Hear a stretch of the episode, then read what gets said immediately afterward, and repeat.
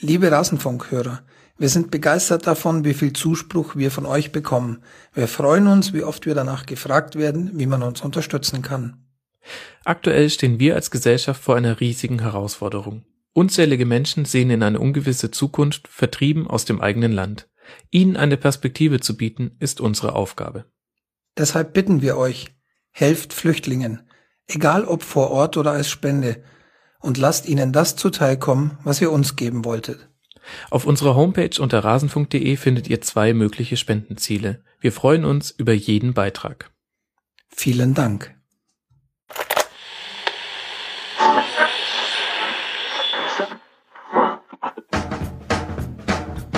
Die Rasenfunk Schlusskonferenz. Die Fragen, die stelle ich und die Antworten gebe ich auch. Alles zum letzten Bundesligaspieltag.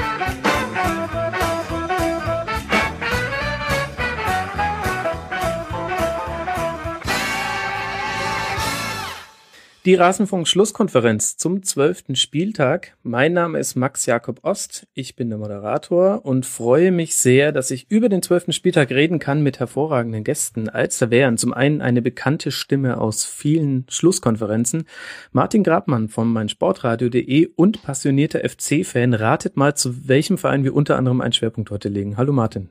Hallo Max. Du freust dich sicherlich schon auf die Absolut. bevorstehenden 90 bis 370 Minuten. Nein, wir wollen heute eine etwas kürzere Sendung machen, aber dazu sage ich gleich noch etwas. Und wir haben heute zwei Neulinge mit dabei, worüber ich mich sehr freue. Zum einen Clemens Boisseret, BVB-Anhänger, BVB-Blogger und in der BVB-Fanabteilung tätig. Und jetzt dürft ihr raten, zu welchem Verein wir noch einen Schwerpunkt legen. Hallo Clemens, hi. Hi, grüß dich. Schön, dass du mit dabei bist. Freut mich sehr.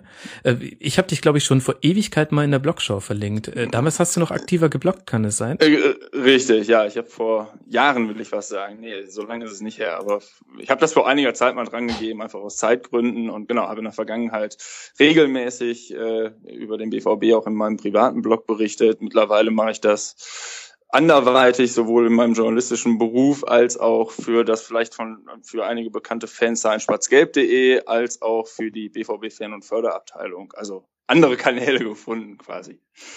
Also hast du den berühmten vom Hobby zum Beruf gemacht, Sprung geschafft. So, sozusagen, genau, richtig. Glückwunsch. Sobald die Klasse beim Kasse beim Rasenfunk klingelt, habe ich das auch hingekriegt. So, und wir starten äh, zu dritt in die Runde, ähm, denn wir haben noch auf eure Wünsche hin, ja, ich hatte ja gefragt, wen ihr gerne, welchen Verein ihr gerne mal wieder ausführlicher behandeln wollen würdet. Und da wurde unter anderem der VfB sehr oft genannt, am öftesten sogar. Und deshalb habe ich zu Gast Christian Brechtel, Kommunikationsberater und VfB-Fan und unser Experte für die Stuttgarter. Hallo Christian. Grüß dich, Max. Hallo. Schön, dass du mit dabei bist. Ja, freue mich. Wir starten heute in eine besondere Sendung. Es wird eine besondere Herausforderung für die Gäste, ähm, hoffentlich nicht für die Hörer, ähm, denn ihr habt es vielleicht schon am Aufnahmezeitpunkt gemerkt. Diese Aufnahme hier wird erst am Montagmittag, zumindest fingers crossed ist das der Plan, erscheinen. Äh, mich hat leider ein Virus das komplette Wochenende lahmgelegt und ich habe so wenig wie noch nie von einem Spieltag gesehen. Aber dafür habe ich ja meine Gäste und wir kriegen das sicher auch so hin. Lasst uns gleich mal reingehen und wenn wir den Christian zum VfB hier haben, dann gebührt es der Respekt, dass wir auch mit dem Spiel Bayern gegen VfB starten, wobei vielleicht gebühr, gebäre es auch dem Respekt, gar nicht über dieses Spiel zu reden, Christian. Ich weiß nicht, wie du das siehst. Ja, zunächst mal zu viel der Ehre, vielen Dank. Ähm, es ist ja so, also als VfB-Fan habe ich vor dem Spiel schon wenig Hoffnung gehabt, dass die da was reißen. Und dann habe ich den Trainer gehört, äh, wie er gesagt hat, äh, wir wissen, wie wir denen wehtun, wir wissen, wie wir denen Aufgaben stellen. Das ist äh, ein Selbstbewusstsein, das äh, wir alle ja schon kennen vom Trainer.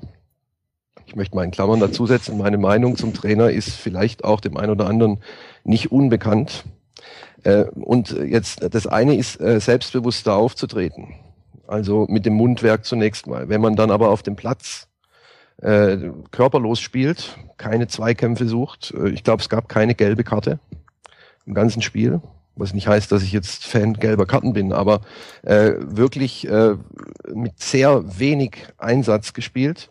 Mhm. Äh, dann ist es schon quasi mehr als überheblich, äh, wenn man im Vorfeld so redet. Und ich habe den Eindruck, man hat über dieses ganze Systemgelaber, hat man, also dies, über die Systemfrage hat man vielleicht die Einstellungsfrage vergessen. Mhm. Beim VfB. 62 Prozent Zweikämpfe gewonnene pro Bayern äh, sprechen da ein bisschen für dich. Habt ihr das Spiel auch so gesehen, Clemens und Martin? Clemens, fang mal an.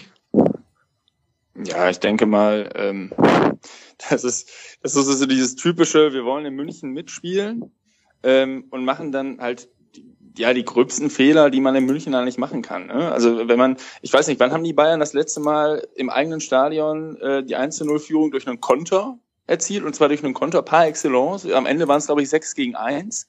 An der ähm, Mittellinie schon das, fast. Ja, genau. So, das, mhm. das, das zeugt halt einfach diese Naivität, mit der, mit der der VfB da vielleicht auch in die Partie gegangen ist. Ja, also die Frankfurter haben es in der Vorwoche gezeigt, wie meiner Meinung nach momentan die einzige Art und Weise ist, äh, zumindest für Teams wie den VfB Stuttgart gegen die Bayern überhaupt irgendwas zu holen. Ja, dieser Verein ist, ist, oder diese Mannschaft ist so unfassbar stark. Da kann ein VfB Stuttgart die spielerisch einfach nicht mithalten. Und wenn man das versucht, dann ist man naiv. Und wenn du jetzt als VfB-Anhänger sagst, dass das schon in der Vergangenheit häufiger vorgekommen ist, ich kann es nicht sagen. Ich, ich verfolge den VfB zweimal pro Saison meistens, mhm. ja, wenn sie, wenn sie in Dortmund oder wir in Stuttgart spielen. Ähm, ich glaube, da beneiden dich viele VfB-Fans gerade drum. ja. Das, äh, das, das mag sein, ja, aber also was ich einfach sagen will, ist, äh, mich überraschte das nicht, dass es anders. Äh, ich war überrascht, dass es nur 4 zu 0 ausging. So, und das lag natürlich daran, dass die Bayern in der zweiten Halbzeit dann einfach ja, mal drei Tempostufen rausgenommen haben. Ähm, das Ding hätte ja auch, wenn, wenn die das ansatzweise so durchgezogen hätten, auch noch wesentlich höher ausgehen können. Einfach Bei allem Geheul äh, von wegen, es ist eigentlich nur 2 zu 1 ausgegangen, ne? Das dann ja auch wieder ja. ertönt. Ja, aber das ist ja auch dieses Schönreden, was ich beim VfB ja. irgendwie diese gesamte Saison über mitverfolgen darf. Also das ist ja, oh, wir haben, wir waren ja eigentlich viel besser und wir haben ja eigentlich so viel mehr Torchancen, ja, aber am Ende des Tages habt ihr wie viele Punkte bislang? Sechs oder sieben oder so? Also, keine Ahnung. Das ja, ist so ungefähr. Äh, zehn, okay, ja. ja. Also das, das ist halt einfach desaströs. 27 Gegentore, ja. Muss man, also du kannst mit diesem System in München, ja, mit der Abwehr in München so spielen zu wollen, das ist halt dämlich. Egal, was für ein System du da spielst, oder? Die Taktik ist doch dann äh, die kannst du dir schenken, ob die mauern oder nicht, oder ob die hochstehen oder nicht, äh, die kriegen halt einen eingeschenkt in München. Das so. ist, äh, dazu sind die Leute einfach zu schwach. Ich meine, äh, was mir noch auffällt, auch ähm, wer in Stuttgart hoch angesehen ist, ist der Serie Dier, äh, als weinender Ivorer damals verpflichtet. Ähm, und den der ist gut, äh, der macht viel, der setzt sich ein, der geht drauf und so weiter, aber den als ordnende Kraft im Mittelfeld zu haben, ist halt auch so eine Sache. Da sind vielleicht viele anderer Meinung, aber ähm, er verliert zu viele Bälle, er ist zu chaotisch, er hält seine Position nicht und so weiter. Das kommt halt dann auch noch dazu, äh, dass du halt äh, auch den als als als Gott im Team hast, äh, der dann aber, äh, der macht ja selber auch, der verbreitet auch viel Chaos bei allem Einsatz, den er bringt.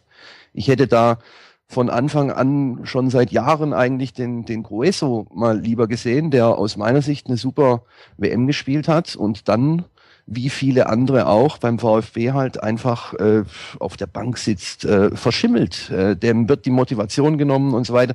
Das ist ein junger Typ, den hätten sie viel mehr bringen können, aus meiner Sicht, also schon früher. Aha, interessant, dieser Name fällt im Rasenfunk schon zum zweiten Mal. Äh, wir hatten im letzten Januar eine Folge, da hat uns der Blogger äh, Ed Bimbishausen, Julian Ritter, Hoffenheim-Blogger, darauf hingewiesen, dass ihr immer dann nicht verloren habt, wenn Gueso gespielt hat. Prompt nächsten Spieltag Gueso im Kader, nee, in der Aufstellung und zack verloren. Mhm. Aber gut, damit ja, gut, der ist ja auch noch jung. Das ist, der ist ja auch noch ja. jung und der braucht, der braucht Einsatz und und so weiter. Ich meine, äh, diese Sachen hatten sie ja immer. Da hatten sie den Rüdiger hinten drin. Ähm, der musste alles machen. Das war der einzige, sage ich mal salopp, mit dicken Eiern. Und mhm. äh, trotzdem haben alle geschimpft. Äh, der musste das Spiel aufbauen, der musste hinten klären und so. Der war was 20 Jahre alt oder wie? Der hatte niemand nebendran, der ihn gescheit, zu dem er aufsehen konnte. Früher hatten sie mal den Tusky da hinten drin. Das war auch nicht jetzt äh, der beste äh, Innenverteidiger der Welt oder Defensivspezialist, aber der konnte denen, den jungen Leuten viel zeigen. Sowas gibt's gar nicht mehr jetzt. Jetzt kommt mhm. der Sunic. Fünf, fünf Jahre, fünf Clubs, aus meinen, ich behaupte nach wie vor, ohne Scouting verpflichtet, auf den letzten Drücker. Ähm, und nach einem Spiel in Hertha äh, super Verpflichtung und jetzt sieht man halt, was dabei rauskommt. Ja, aber bevor jetzt die Hörer glauben, ähm, Martin ähm, macht die berühmten meinsportradio.de Sit-Ups, die die vor jeder Sendung machen, hat er uns im Vorgespräch verraten. äh, kurz noch eine Frage an dich, Martin. Ähm, wenn ich mir die Statistik anschaue, dann sehe ich 179 angekommene Pässe beim VfB Stuttgart bei den Bayern und das ist tatsächlich, ähm, ohne dass ich jetzt nochmal jeden Spieltag einzeln recherchiert habe, ich glaube das erste Mal, dass ein Team weniger angekommene Pässe hat als der SV Darmstadt. Ist das von mir jetzt nur blanker Populismus, wenn ich sowas bei einem Spiel bei Bayern auspack? Sag ja. Blanker, blanker Populismus, es geht in die Richtung, Max. Ja. Also, wie sollte es anders sein? Ich wusste nicht, wie ich dich anders reinholen soll als mit Populismus, sorry. es ist aber äh, generell äh, natürlich so, die anderen haben es ja eigentlich schon gesagt, die, der große Fehler, den Stuttgart gemacht hat, war, dass ähm, sie genauso gespielt haben wie zwei andere Mannschaften, die mir in dieser Saison auffallen, äh, auf, einfallen, die genauso gespielt haben und aufgetreten sind bei Bayern, und das waren Dortmund und Wolfsburg, die dann mit jeweils 5 zu 1 verloren haben. Und ähm, du bist halt als VfB Stuttgart, auch wenn der Trainer das vielleicht so sieht, nicht auf Augenhöhe mit Dortmund und mit Wolfsburg sondern du bist als VfB Stuttgart im Abstiegskampf und bist vielleicht auf Augenhöhe und selbst das vielleicht in manchen Belangen nicht mit Eintracht Frankfurt.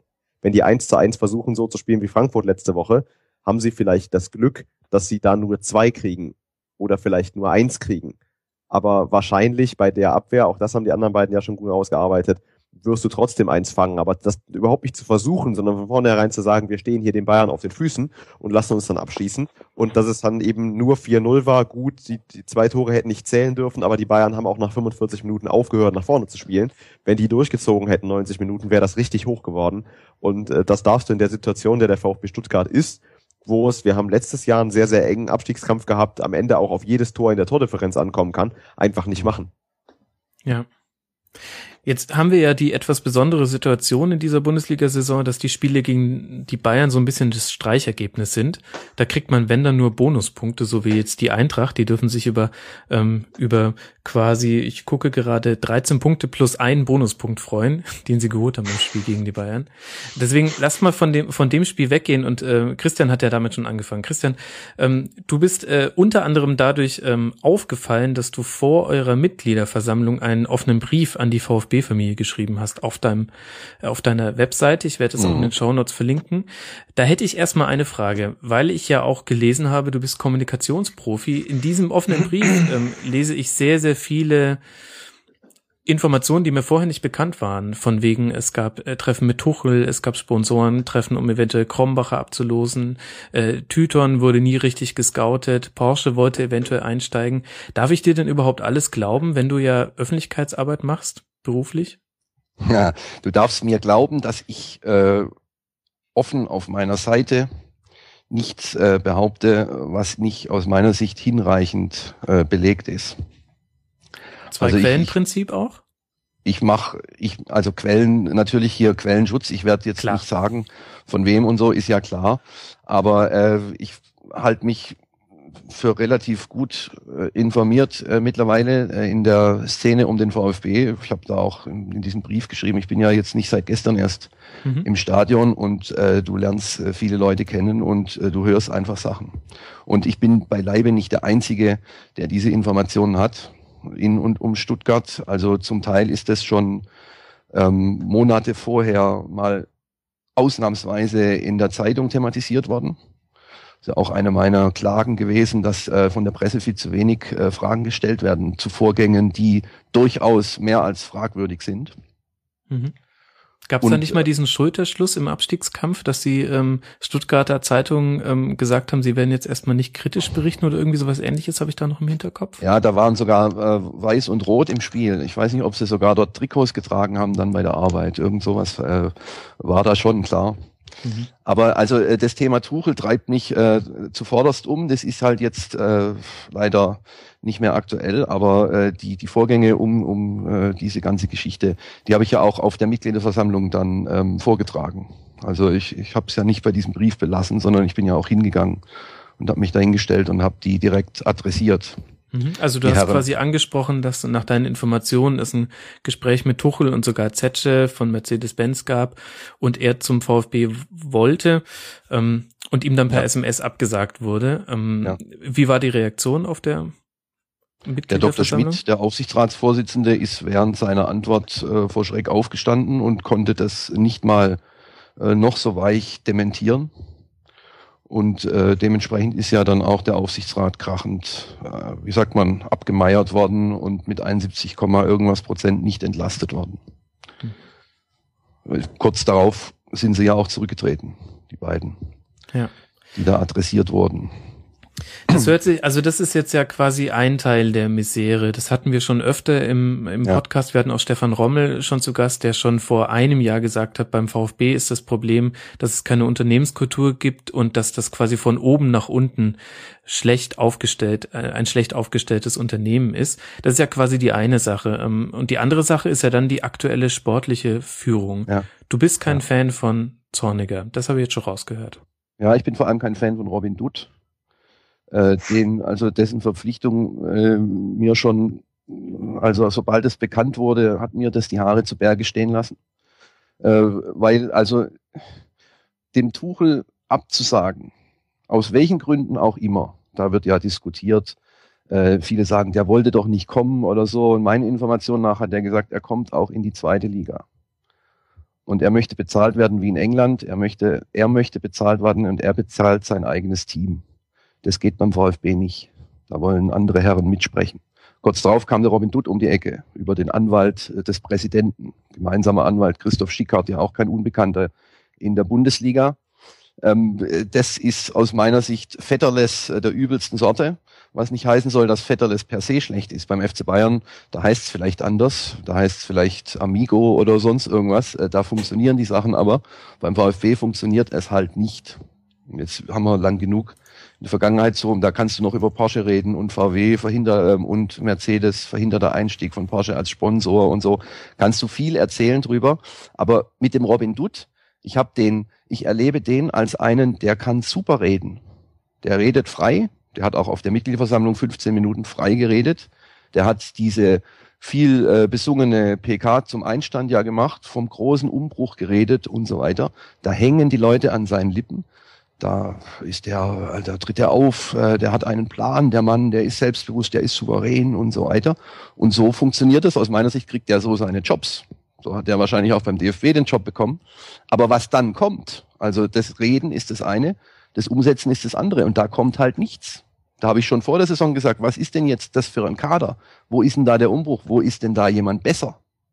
Sie haben den Rüdiger verkauft. Nach meinen Informationen wollten sie den schon früh loswerden. Und äh, da, auf den letzten Drücker kam der Toni Sunic. Das ist keine Verstärkung. Den Ulreich haben sie vergrault. Der ist stark auf der Linie, schlecht im, in der Spieleröffnung, Strafraumbeherrschung und so weiter. Der kommt, der Tyton kommt, der beraten wird vom Sohn von Hüb Stevens, der da eben mal auf dem Hof vorfährt und zack, haben wir diesen Torwart, der genau die gleichen Stärken und Schwächen hat wie der Ulle. Und jetzt spielt er. Dass er mit Schlangerak verletzt ist, äh, kann ich tue ich mich schwer, äh, da das äh, richtig zu beurteilen. Ich habe nur gehört, in Dortmund lachen sie sich jetzt noch ins Fäustchen, dass sie den mhm. noch für mhm. Geld losbekommen haben. Mhm. Ich, da mag der BVB, Clemens, vielleicht äh, weißt du da was oder so, aber äh, solche Sachen höre ich in Stuttgart und passt für mich rein in, in das Bild äh, eines schlecht bis gar nicht funktionierenden Scoutings, eines ähm, äh, Spieler werden verpflichtet, einfach so, zum Teil ohne beobachtet zu haben. Äh, es kann so nichts werden. Und ganz kurz zu Mitch Sonst rede ich noch mehr über den Robin Dutt. Aber ganz kurz zu Mitch Langerack vielleicht an der mhm. Stelle. Also bei uns gab es da durchaus, naja, zumindest mal ein weinendes Auge, weil er natürlich als Kerl sehr sympathisch erstmal ist, weil mhm. er aber auch durchaus äh, sportliche Qualitäten gezeigt hat. Ähm, doof für ihn gelaufen ist sicherlich, dass er in, in der Bewährungsprobe, dem DFB-Pokalfinale letzte Saison, ähm, nicht die glücklichste Figur gemacht hat, da auch durchaus seine Schwächen zu, äh, zutage gekommen sind. Aber das ist durchaus ein Torwart, den ich, den ich beim VfB ganz klar als Nummer eins gesehen hätte, wenn er sich nicht verletzt hätte. Und der ich auch durchaus, ein, so wie ich das vergleichen kann äh, mit den Spielen, die ich von Ulrich bislang gesehen hatte, ähm, de dem voraus gewesen wäre. Sowohl was die Strafraumbeherrschung als auch was das Linienspiel angeht. Plus noch ein sehr junger Kerl auch immer noch ist, mit, mit gehörigem Potenzial dahinter. Ähm, also da muss man vielleicht auch einfach mal sagen, dass es beim VfB ja auch irgendwie momentan eine Phase ist, wo, wo, wenn Scheiße laufen kann, es dann auch Scheiße läuft und die Spieler, die irgendwie als Leistungsträger eingeplant worden sind, sich, sich, sich gerne mal langfristig verletzen, so beim Fall Langerick, meiner Meinung nach war das ein guter Deal für euch. Ähm, ich meine, dass der schon vorher verletzt war. Nicht, also von wegen, ob das ein guter Torwart ist oder nicht. Ich meine, man lacht sich dort ins Fäustchen, weil man diesen Verletzten, diesen lang Verletzten, der mit einem schweren Schaden da äh, rumläuft, dass man den losbekommen konnte. boah, Das habe ich gemeint. So als, als, als Dauerverletzt ist, ist er mir jetzt wirklich nicht aufgefallen, aber Ja, ja, ja, okay, man, was man so hört. mhm, ja. Also wirklich, in Dortmund war das, war das jetzt, ne, man hat sich wegen dem Pokalfinale ein bisschen ins Fäustchen gelacht, dass er, dass er jetzt weg ist, aber weil er, weil er da halt wirklich kacke war, aber am Ende des Tages ein mehr, mehr als solider Bundesliga-Torwart, meiner Meinung nach. Gut, dann habe ich Hoffnung, dass der bald wieder fit ist und dann eine wenig mehr Souveränität ausstrahlt hinten. Ja, vielleicht hatten wir das, äh, den entscheidenden Streitpunkt vielleicht auch innerhalb der VfB-Fans jetzt gerade schon angesprochen, weil Clemens hat gesagt, das ist halt so eine Phase, wo es auch gerade echt schlecht läuft und äh, viele Dinge einfach gegen den VfB fallen. Und jetzt meine Frage an dich, Christian, ist es denn eine Phase? Wir haben jetzt den zwölften Spieltag, Platz 16 mit zehn Punkten. Zugegeben, es gab viele unglückliche Einzelfehler, Pech, und das gab es in der letzten Saison auch schon. Aber wie siehst du das? Ist das eine Phase noch?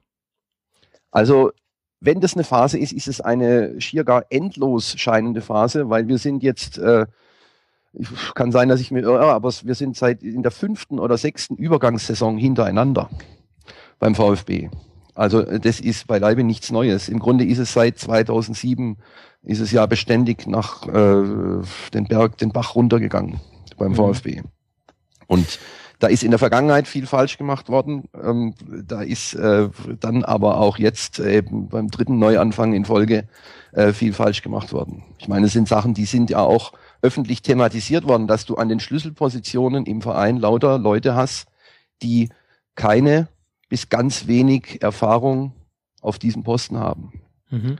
Und zwar auf allen Schlüsselpositionen. Ich meine, äh, nichts gegen mal ein Experiment oder so, aber komplett den Trainer, den Sportvorstand, den Präsidenten, äh, das sind eben drei äh, Positionen, da musst du wenigstens vielleicht einen dabei haben, äh, der da weiß, wie es geht. Und ich habe den Eindruck, sie wissen es halt nicht. Ich meine, mit alternativlos anzufangen vor so einer Saison, das ist halt äh, auch aus meiner Sicht äh, ist das taktisch falsch. Was denken denn die Gegner drüber? Wenn der Trainer vom VfB immer so redet mit, ah, wir, wir schaffen das, wir, wir sind äh, unser System, äh, das ist einfach, damit kannst du gegen jeden gewinnen und so weiter. Ich meine, die fühlen sich doch zum Teil da auch äh, vielleicht äh, ein bisschen äh, wunderlich, ob der, ob der Souveränität dieses Trainers, der dann äh, äh, sechs Spiele am Stück verliert und jetzt was 27 Gegentore hat in zwölf Mhm. Spielen. Ich meine, äh, das passt halt nicht. Mhm. Gut, da sprichst du natürlich auch ein bisschen als Kommunikationsprofi und ähm, da reden wir jetzt viel über Außendarstellung. Wenn wir jetzt mal nur angucken, was auf dem Platz ist, dann kann man euch ja schon zugestehen, es hat ein Umbruch stattgefunden. Denn so wie Stuttgart jetzt spielt, mal unabhängig von den Ergebnissen, haben sie schon ganz, ganz lange nicht gespielt. Und wenn ich mit Stuttgart-Fans rede, dann ähm, kommt an irgendeinem Punkt des Gesprächs immer wieder das Bedauern, dass man damals nicht an Thomas Schneider festgehalten hat, der auch nach einem sehr guten Start mit einem guten Spielsystem in so eine Phase reingekommen ist, wo es wirklich gar nichts mehr lief. Und ähm, ich kenne wirklich einige VfB-Fans, die sagen, Mensch, das war vielleicht der erste große Fehler, dass wir da nicht dran festgehalten haben. Da kann man ja jetzt auch aus dieser Richtung argumentieren und sagen, naja, also spielerisch macht ihr gerade einen Umbruch durch und dann muss man vielleicht auch da jetzt einfach mal durch, weil ja, sieht jetzt halt nach, wieder nach Abstiegskampf aus, so war es letzte Saison auch, aber es, also Hü- Hüb könnte er ja jetzt schon mal nicht mehr holen. Das hat ja, das war ja schon ein guter Move von Hoffenheim. Ja, also äh, das ist äh, das ist grundsätzlich richtig, was du sagst, Max. Aber die, wenn man jetzt guckt, äh, ich war gegen Ingolstadt im Stadion und gegen Darmstadt. Da hat man zu null gewonnen. Aber da hat man eben deswegen gewonnen, weil man nicht dieses äh, hochstehende Gegenpressing sonst was gespielt hat, sondern aus meiner Sicht hat man so gespielt wie unterm Hüb. Mhm. Da war nämlich viel mehr Absicherung und so weiter. Äh, Das war, also das war grausam anzuschauen. beide Spiele grausam anzuschauen, äh, was mir am Ende natürlich scheißegal ist, wenn da mal Punkte kommen. Ich meine, jetzt gehen wir bald in die Winterpause, ähm, jetzt kommen noch ein paar schwere Matches und äh, wenn du am Ende mit, äh, wenn das dumm läuft, was weiß ich, äh, mit 11, 14 Punkten in die Winterpause gehst, dann ist es noch düsterer als in den Vorjahren. Mhm. Da musst du ja in der Rückrunde schon extrem viele Punkte holen und die traditionelle super Rückrunde des VfB, auf die äh, sich zu verlassen, ist, finde ich, äh, nicht genug. um vielleicht alle mit ins Boot zu holen, die nicht so wie du den Spielplan vor Augen haben. Ihr spielt jetzt noch äh, gegen Augsburg zu Hause, auswärts bei Dortmund, zu Hause gegen Werder, auswärts bei Mainz und dann nach dem DFB-Pokalspiel noch zu Hause gegen Wolfsburg. Also ich würde ja. sagen, da sind mit Werder, Mainz und Augsburg noch drei mit dabei. Da müssen Spiele runterfallen und dann zwei Bonusspiele, ähm, mhm. wo vielleicht was geht. Aber kann sich ja auch noch, kann sich ja auch noch drehen. Naja, du musst im, im Grunde zwei, drei von denen musst du ja fast gewinnen. Und wie die in Mainz gewinnen sollen, jetzt Augsburg hat auch schwer gerade, muss man sagen. Also äh, die musst du halt gewinnen. Und dann werden sie aus meiner Sicht eben wieder so hingehen wie gegen Darmstadt und wie gegen Ingolstadt. Mhm. Und nicht äh, mit Hurra und alle durch die Mitte und zack. Aber ist das dann nicht auch okay, weil du hast ja Andererseits wirst du ja zorniger vor, dass er zu sehr an seinem offensiven System festgehalten hat, sowohl am Anfang der Saison auch bei äh, gefühlten 500 Grad gegen Eintracht Frankfurt, ähm, als auch jetzt irgendwie auswärts bei den Bayern. Ähm, wirkt auch so ein bisschen so, als könne es Zorniger jetzt nicht nur dir, sondern auch anderen VfB-Fans, die ich kenne, es auch gar nicht so wirklich recht machen.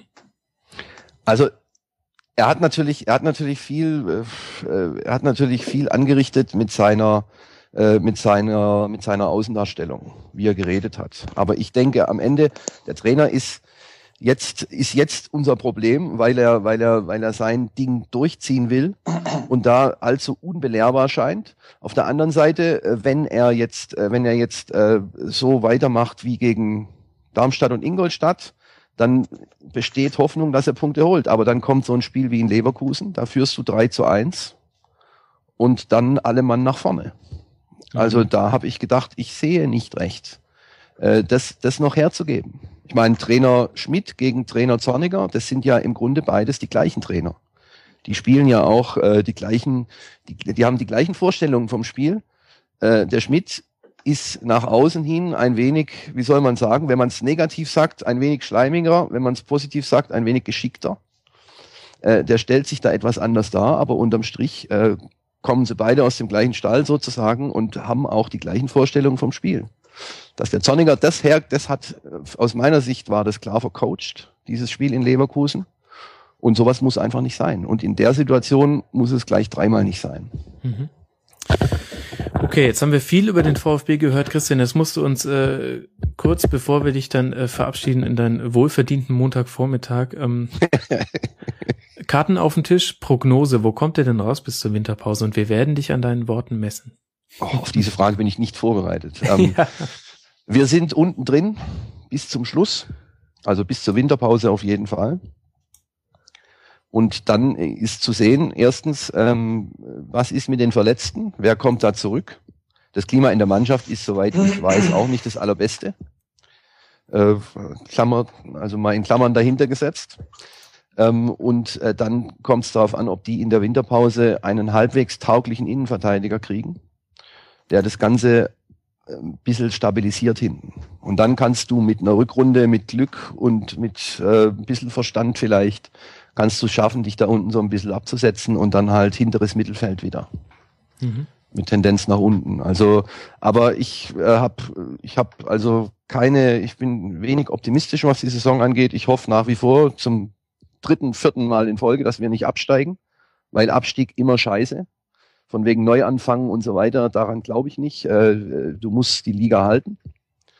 Und äh, ich hoffe einfach, äh, dass es irgendwie hinkriegen. Mhm. Langfristig Prognosen schwierig.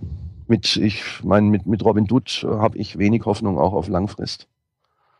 Über die Ausgliederung haben wir noch gar nicht gesprochen und das Ganze, was da dahinter steckt. Ja, ähm, weil wir leider heute eine kürzere Folge planen. Mhm. Dazu ja. lade ich dich dann nochmal ein. Holt euch doch bitte einfach den Felgenralle, der hat's echt verdient. Da freut sich, glaube ich, ganz Twitter mit. Dann habt ihr einen Innenverteidiger. Ja. Und ähm, dann habt ihr auch jemanden, der auch kommunizieren kann, und zwar auf allen Wegen und der sympathisch ist. Das wäre doch was. Mhm. Ähm, Christian, vielen lieben Dank für die Zeit, die du dir genommen hast. Das war definitiv nicht das letzte Mal, dass wir dich gehört haben. So viel kann ich dir drohen. Und Gut, dann, mir hat Spaß gemacht. Vielen Dank auch. Freut mich. Ähm, dann äh, bis bald mal wieder und dann schauen wir mal, wie es weitergeht mit Robin Duke. So machen wir es. Alles klar. Also, tschüss in die Runde. Mach's gut, Christian. Ciao. Ciao. Jo, ciao. So, und wir machen weiter in der Tabelle. Wir haben über die Bayern kurz gesprochen, aber allzu viel gibt's da auch nicht zu sagen. Und der einzige Verfolger auf weiter Flur ist die Borussia aus Dortmund. Und jetzt könnt ihr mal raten, über welches Spiel ich jetzt reden möchte. Über das Revierderby, das Dortmund mit 3 zu 2 gewonnen hat. Clemens, ich muss dich wahrscheinlich nicht fragen, wie groß dein Grinsen heute Morgen war. Es aber trotzdem. Na, erstmal sehr, sehr, sehr verkatert.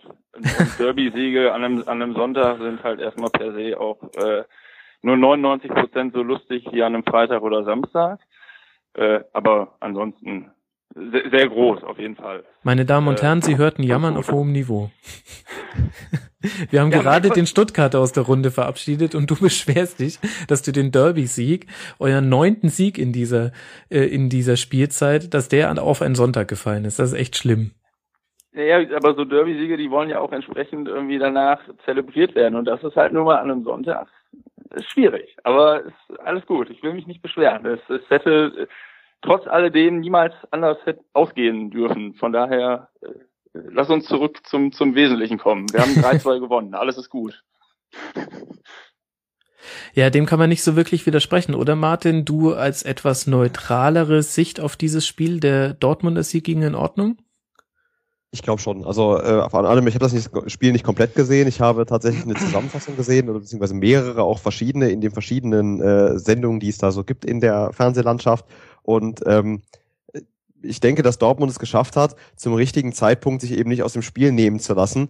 Sie machen das Tor, gehen in Führung durch Kagawa, kriegen im direkten Gegenzug im Prinzip, das waren ja zwei, drei Minuten später, das Gegentor zum 1 zu 1 von, von Hünteler mit dem ersten Treffer und lassen sich davon aber nicht aus dem Konzept bringen, spielen weiter und schaffen es dann zu dem berühmten, vielbeschworenen, äh, psychologisch ungünstigen Zeitpunkt unmittelbar vor der Halbzeitpause äh, das 2 zu 1 zu schießen und legen dann direkt nach der Halbzeitpause wieder nach und dann ziehst du dem äh, Gegner natürlich mit diesen zwei Zeitpunkten auch nochmal mehr den Zahn. Also wenn das 3-1 nicht gereicht hat, dann natürlich ein Tor direkt vor der Pause, ein Tor direkt nach der Pause Pause, danke, bitte und das war's.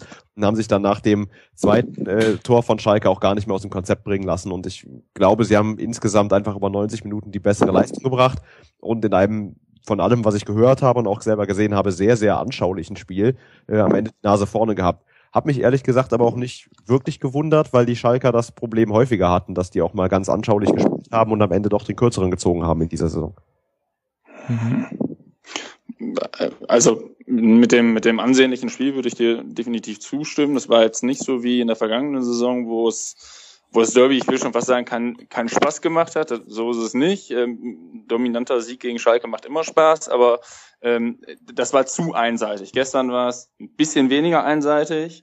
Ähm, dennoch finde ich dieses Gerede von, von Königsblauer Seite jetzt im Nachhinein mit, äh, man hat einen großen Fight geliefert und kann stolz auf die Leistung sein, da finde ich, macht sich Schalke sehr klein. Ähm, das war eine hochverdiente Niederlage in meinen Augen. Ähm, das Ding, wir haben es nach dem 3-1, du hast das völlig richtig analysiert in meinen Augen, äh, wir haben es dennoch danach verpennt, den Sack zuzumachen. Und so viel Ehrlichkeit muss ja auch sein. Wir haben danach auch an einer Szene da echt nochmal Sahne gehabt, dass das Ding gegen den Pfosten klatscht und nicht zum 3 zu 3 im Netz landet. Und dann nimmst du dir das Derby völlig aus der eigenen Hand plötzlich. Ähm, das ist das, was mich jetzt so im Nachhinein ein bisschen ärgert, dass, dass wir diese Dominanz, die wir eigentlich auf den Platz gebracht haben, ähm, gerade nach dem 3 zu 1, dass, das, dass wir die nicht genutzt haben, um die Blauen da wirklich wegzuschießen. Ähm, weil so machst du es unnötig spannend und so kommt jetzt auch dieses Gerede einen Tag später oder auch gestern Abend noch, dass das ja ein ja schon fast ausgeglichenes Derby gewesen sei. Das war es in meinen Augen nicht. Wir waren über 75 Minuten die klar dominierende Mannschaft und haben es einfach versäumt, irgendwie den, den Sack rechtzeitig drauf zu machen. Ähm, so, das muss man, muss man finde ich sagen. Also die, der sportliche Anspruch bei Schalke, der scheint da irgendwie nicht allzu, allzu groß zu sein, wenn, wenn man sich jetzt im Nachhinein für so ein Derby feiert. Das war mal anders. Ich glaube ehrlich gesagt, dass da bei Schalke die Meinungen auch sehr auseinandergehen. Ich habe auch versucht, für diese Sendung einen Schalke-Fan zu bekommen. Leider hatte niemand Zeit zu diesem ungewöhnlichen Zeitpunkt. Wir holen das aber nach, liebe Hörer, denn ihr habt euch Meinungen zu Schalke gewünscht und das kriegt ihr auch gerne. Was ich aber so bei Twitter gelesen habe, gehen da die Meinungen wirklich auseinander. Also da sind nicht alle auf der, ich nenne es jetzt mal die Breitenreiter Linie von wegen toller Fight, sondern da gibt es auch ordentlich Gegenwind, dass man sich in einem Derby jetzt nicht mit 37 Prozent Ballbesitz hinstellen muss. Aber jetzt haben wir ja mit dir einen Experten zu Dortmund. Ähm, wenn ich mir jetzt mal so eure gesamte Saison angucke, jetzt auch ein bisschen losgelöst vom mhm. Revierderby, dann sehe ich, dass ihr nur einmal verloren habt. Das war ähm, dieses 1 zu 5, das Streichergebnis gegen den FC Bayern, das komischerweise zumindest in der Hinrunde auch der BVB hat. Ansonsten sehe ich da nur zwei Unentschieden und neun Siege. Das ist unfassbar dominant. Man wäre in vielen der letzten Jahre damit auch Tabellenführer zu diesem Zeitpunkt gewesen. Woher kommt denn das? Ist ähm, das dass auch so eine Überzeugung wieder auf dem Platz steht? Ist das ähm, Spiel, der Spielidee geschuldet, dem höheren Risiko, dem man geht, wo dann eben auch ein Fehler von Matsumis nicht mehr so sehr wehtut, weil man vorne einfach direkt danach wieder eine Chance kreiert? Also erstmal muss man dazu noch mal ganz kurz sagen, wenn man sich die zwei Unentschieden anschaut, dann war das, eins, äh, das eine Unentschieden beim jetzigen Tabellenvorletzten in Hoffenheim. Gut, da sehen wir traditionell scheiße aus, damit kann man leben. Und dann ein 2 zu 2 zu Hause gegen Darmstadt 98 was, was vollkommen unnötig war. Mhm. Ähm, also das sind zwei Punkte, die, denen ich echt noch hinterher traue. Ähm, sind sogar vier Punkte. Jetzt wird's noch übler. Ja, gut, aber, aber ne, ja, ja. Ähm, schon klar. So, äh, du darfst dir nicht gegen Darmstadt 98 zu Hause in der 90. Minute einen Ausgleich fangen. So, da, da, das war so ein Spiel, danach durfte man bedient sein. Ansonsten ist das eine Saison, die mal wieder richtig Spaß macht. Das ist guter Fußball, das ist teilweise sehr dominantes Auftreten, hast du auch gerade schon richtig gesagt. Woher kommt das? Ähm, das kommt für mich zum einen dadurch, dass das individuelle Stärken plötzlich wieder ausgeschöpft werden. Also ein Henrik Mikitarian ist ja immer in Dortmund ein, ein, ein gern gebrachtes Beispiel an der Stelle. Ähm, ein Spieler, der für viel Geld gekommen ist, äh, Götze ersetzen sollte, zwei Jahre überhaupt nichts auf den Rasen bekommen hat, mit einigen ganz wenigen Ausnahmen. Und diese Saison tritt er irgendwo auf, als wenn er ja der bessere Götze sei. So, ähm, das ist selbstbewusst, das ist Torabschluss suchen, das ist das Auge für den freien Mann, das sind Ballstaffetten, die wir so in Dortmund in der in der zweiten Meistersaison 2011, 2012 gesehen haben. Das war ist einfach richtig richtig guter Fußball. Ähm, das liegt natürlich auch darin, dass wir, das fehlte letztes Jahr so ein bisschen, ähm, jetzt wieder auch einen Stürmer haben, der aus nichts Tore macht. Ähm, mal, mal letzte Woche war letzte Woche bei Bremen, glaube ich. Ne? In Bremen hat Aubameyang mhm. ja echt Unfassbares vergeben. Ähm, aber ansonsten knipst der Junge halt auch bei jeder Gelegenheit, die sich bietet. Ähm, das ist was, was, was dem Dortmunder Spiel immer gut getan hat. Das ist auch traditionell irgendwie bei uns wichtig, vorne einen Stürmer zu haben. Ähm, dem man, dem man einfach den Ball mal an Fuß spielen kann und der macht was draus. Lewandowski davor, davor Barrios, davor Frei. So, also da, da gibt's eine, eine gute Tradition, auch das funktioniert. Ähm, und dann bleibt am Ende, ja, wenn das Mittelfeld kreativ ist und, und sein Potenzial da ausschöpft, und das ist ja enormes Potenzial. Ähm, Gündogan, der wieder so spielt, als hätte es diese Verletzung nie gegeben. Ähm, ein Weigel, der, das hatte sich so ein bisschen schon angedeutet in der, in der Vorbereitung, dass Tuchel von dem total überzeugt ist, der total in dieses Konzept reinpasst, der mit seinem 18, 19 Jahren, ich glaube, ich glaube 18 Jahren sogar erst, ähm, eine Ruhe am Ball hat. Das ist beeindruckend. Ähm, so, und dann macht's halt auch nichts, dass äh, Mats Hummels beispielsweise äh, erneut meiner Meinung nach eine Saison, na, zum Abgewöhnen wäre zu hart gesagt, aber er spielt keine gute Saison. Und mhm. wenn er nicht einen Sokrates neben sich hätte, der wiederum ziemlich stark ist, dann hätten wir in der Innenverteidigung noch größere Probleme, als es 15 Tore in zwölf Spielen ausdrücken. Ja, jetzt mögen 15 Tore in zwölf Spielen, angesichts auch noch von fünf davon in München, nicht allzu viel wirken, aber man hat doch durchaus das Gefühl, dass da, dass da an der einen oder anderen Stelle da wirklich noch die größte Baustelle herrscht. Ja, wir, wir stehen sehr wackelig, wir fangen uns in der 90. Minute gegen Tore gegen Darmstadt 98. Ähm, wir haben individuelle Aussetzer, gerade in Person von Mats Hummels. Also das ist sicherlich noch eine Baustelle, aber ja, und damit will ich den Monolog auch beenden. Ansonsten macht es sehr viel Spaß. Ja, ähm, da ist gut, dass du das nochmal hinterher schiebst, jetzt hinter diesen, hinter diesen Monolog. Wir haben von äh, Hörer Kaiser Franz unter mitmachen.rasenfunk.de eine Frage bekommen, die richtig mal erst an Martin. Er fragt, was sagt ihr zur Aktion von Aubameyang nach der Kritik vom letzten Jahr direkt die Wiederholung? Vorbild in der Emotionalisierung oder Quatschblaupause? Und ich habe extra Martin die Frage gestellt, weil ich das Seufzen von Clemens schon gehört habe. Ähm, ich würde da auch seufzen, wenn ich Dortmund-Fan wäre, sage ich ehrlich, weil als hätten wir keine anderen Probleme. Ähm, ja, dann lassen wir es. Wir müssen nicht drüber reden. Ähm, wir können gerne ganz kurz weil im Grunde, das ist eine Entscheidung, die jeder Spieler für sich treffen muss. Und das ist eben hoch emotional aufgeladen, gerade so ein Spiel gegen Schalke. Und ich meine, gelesen zu haben, dass Tuchel es gesagt hat, er macht es ja nur in dem einen Spiel und dann ist das okay. Und genau so ist das. Ich erinnere mich an frühere Zeiten, als äh, ein, ein Lucio zum Beispiel jede Woche ein anderes T-Shirt unter seinem Trikot hatte, auf dem dann irgendwer vom Schwibschwager bis hin zur Großcousine gegrüßt wurde. Und das muss halt nicht sein, wenn man einmal im Jahr so eine Aktion macht. Bitte, lass doch dem Jungen seinen Spaß. Äh, der, der ist Fußballprofi, der genießt seine Zeit und ähm, dann ist das auch in Ordnung für mich. Wasser auf die Mühen von Clemens? Ich weiß nicht, wie man so viele Probleme haben kann, dass man sich an so einem ja. Thema irgendwie abregt. Also das ist, das ist wirklich, der, der Junge spielt, trifft 1,2 Mal pro Partie, ist ein super Fußballspieler, ist jemand, der immer durch Spaß auffällt, der immer ein Grinsen im Gesicht hat. Ey, lass dem doch bitte seine Torjubel machen, wie er sie will. Und wenn er beim nächsten Mal mit einem Pikachu Kostüm da auftaucht. Mir, mir ist es, mir ist es wirklich, mir ist es so egal. Mir ist es wirklich sowas von egal. Das heißt, Und, dir, äh, dich stört dann auch tatsächlich die gelbe Karte, die er dafür kriegt, nicht? Also das meine ich jetzt ganz ernsthaft. Wenn er halt dann mit ja, der fünften ja. Gelben im Rückspiel gegen Bayern gesperrt wird, dann denke ich doch als erstes daran zurück und denke mir, ah, so wichtig ja, war es doch nicht. Wenn, wenn das jetzt jedes Spiel machen würde, dann müsste man da natürlich drüber reden. Klar, das ist ja gar keine, das ist eine Frage von Professionalität auf der einen mhm. Seite und Spaß auf der anderen Seite und solange sich das die Waage hält, ist alles gut. Und, und das tut's in meinen Augen. Ja. Okay. So.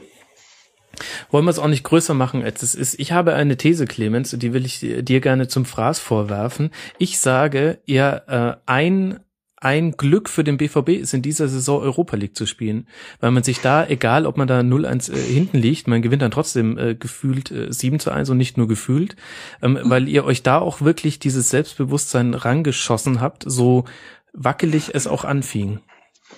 W würde ich, also ich sehe die Vorteile der Euroleague woanders, ähm, weil das mit dem Selbstbewusstsein letzte Saison, wenn du dich mal zurück entsinnst, ähm, da war dieses Thema in der Bundesliga Pfui, äh, international hui. Da haben wir in der Gruppenphase der Champions League ähm, alles weggeschossen, was was vor die Flinte kam. Ja, da war aber ähm, auch so Augenwischerei dabei, fand ich. Da habt ihr auswärts bei Gala 4-0 gewonnen und Gala hat genau. aber halt auch äh, verteidigt, wie halt manchmal Gala an einem schlechten Tag verteidigt. Ja, wie, so wie Quebbele jetzt.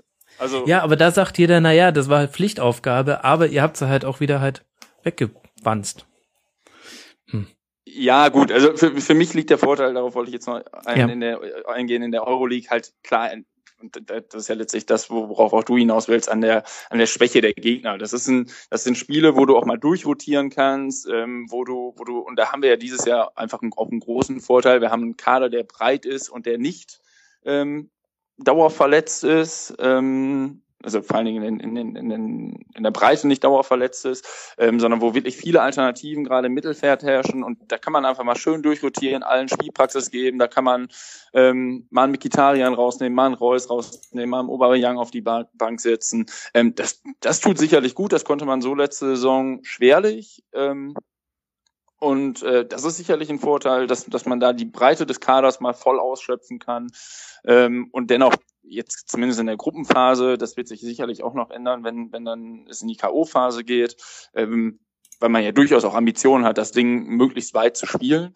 Ähm, das wird sich dann sicherlich ändern, aber zum jetzigen Standpunkt ist das, äh, Zeitpunkt ist das, ist das super. Ist das äh, zweifellos ein Vorteil, dass wir da nicht äh, gegen Arsenal Juventus Turin äh, hast du nicht gesehen spielen müssen. Das kann, kann man kann man sicherlich als als Punkt zählen lassen, ja. Mhm. Wobei man ganz kurz noch an der Stelle, es gab vor der Saison oder gerade zum Ende der letzten Saison sehr viele Diskussionen unter unter BVB-Fans. Wollen wir überhaupt international spielen? Haben wir nicht eigentlich viel größere Sorgen, ähm, dass dieser Kader erstmal wieder ins Laufen kommt und wäre da so eine Saison auf nur zwei Hochzeiten nicht die, das allerbeste? Ähm, ich selber gehörte total dieser, dieser Fraktion, ich habe keinen Bock auf, auf internationalen Fußball nächstes Jahr, ich will erstmal wieder guten Bundesliga-Fußball sehen, ähm, an. Da bin ich jetzt sehr beschwichtigt. Das, das äh, ist ein interessanter Wettbewerb. Ähm, hm. Klar, jetzt sportlich noch nicht so hochkarätig, aber mein Gott, Querbele, wann, wann kriegt man die sonst mal im Westfalenstadion zu sehen? Äh, und sind nette Fußballabende, das, das läuft schon. Das ist natürlich ein Leckerbissen. Das ist also zum vierten Mal wäre langweilig.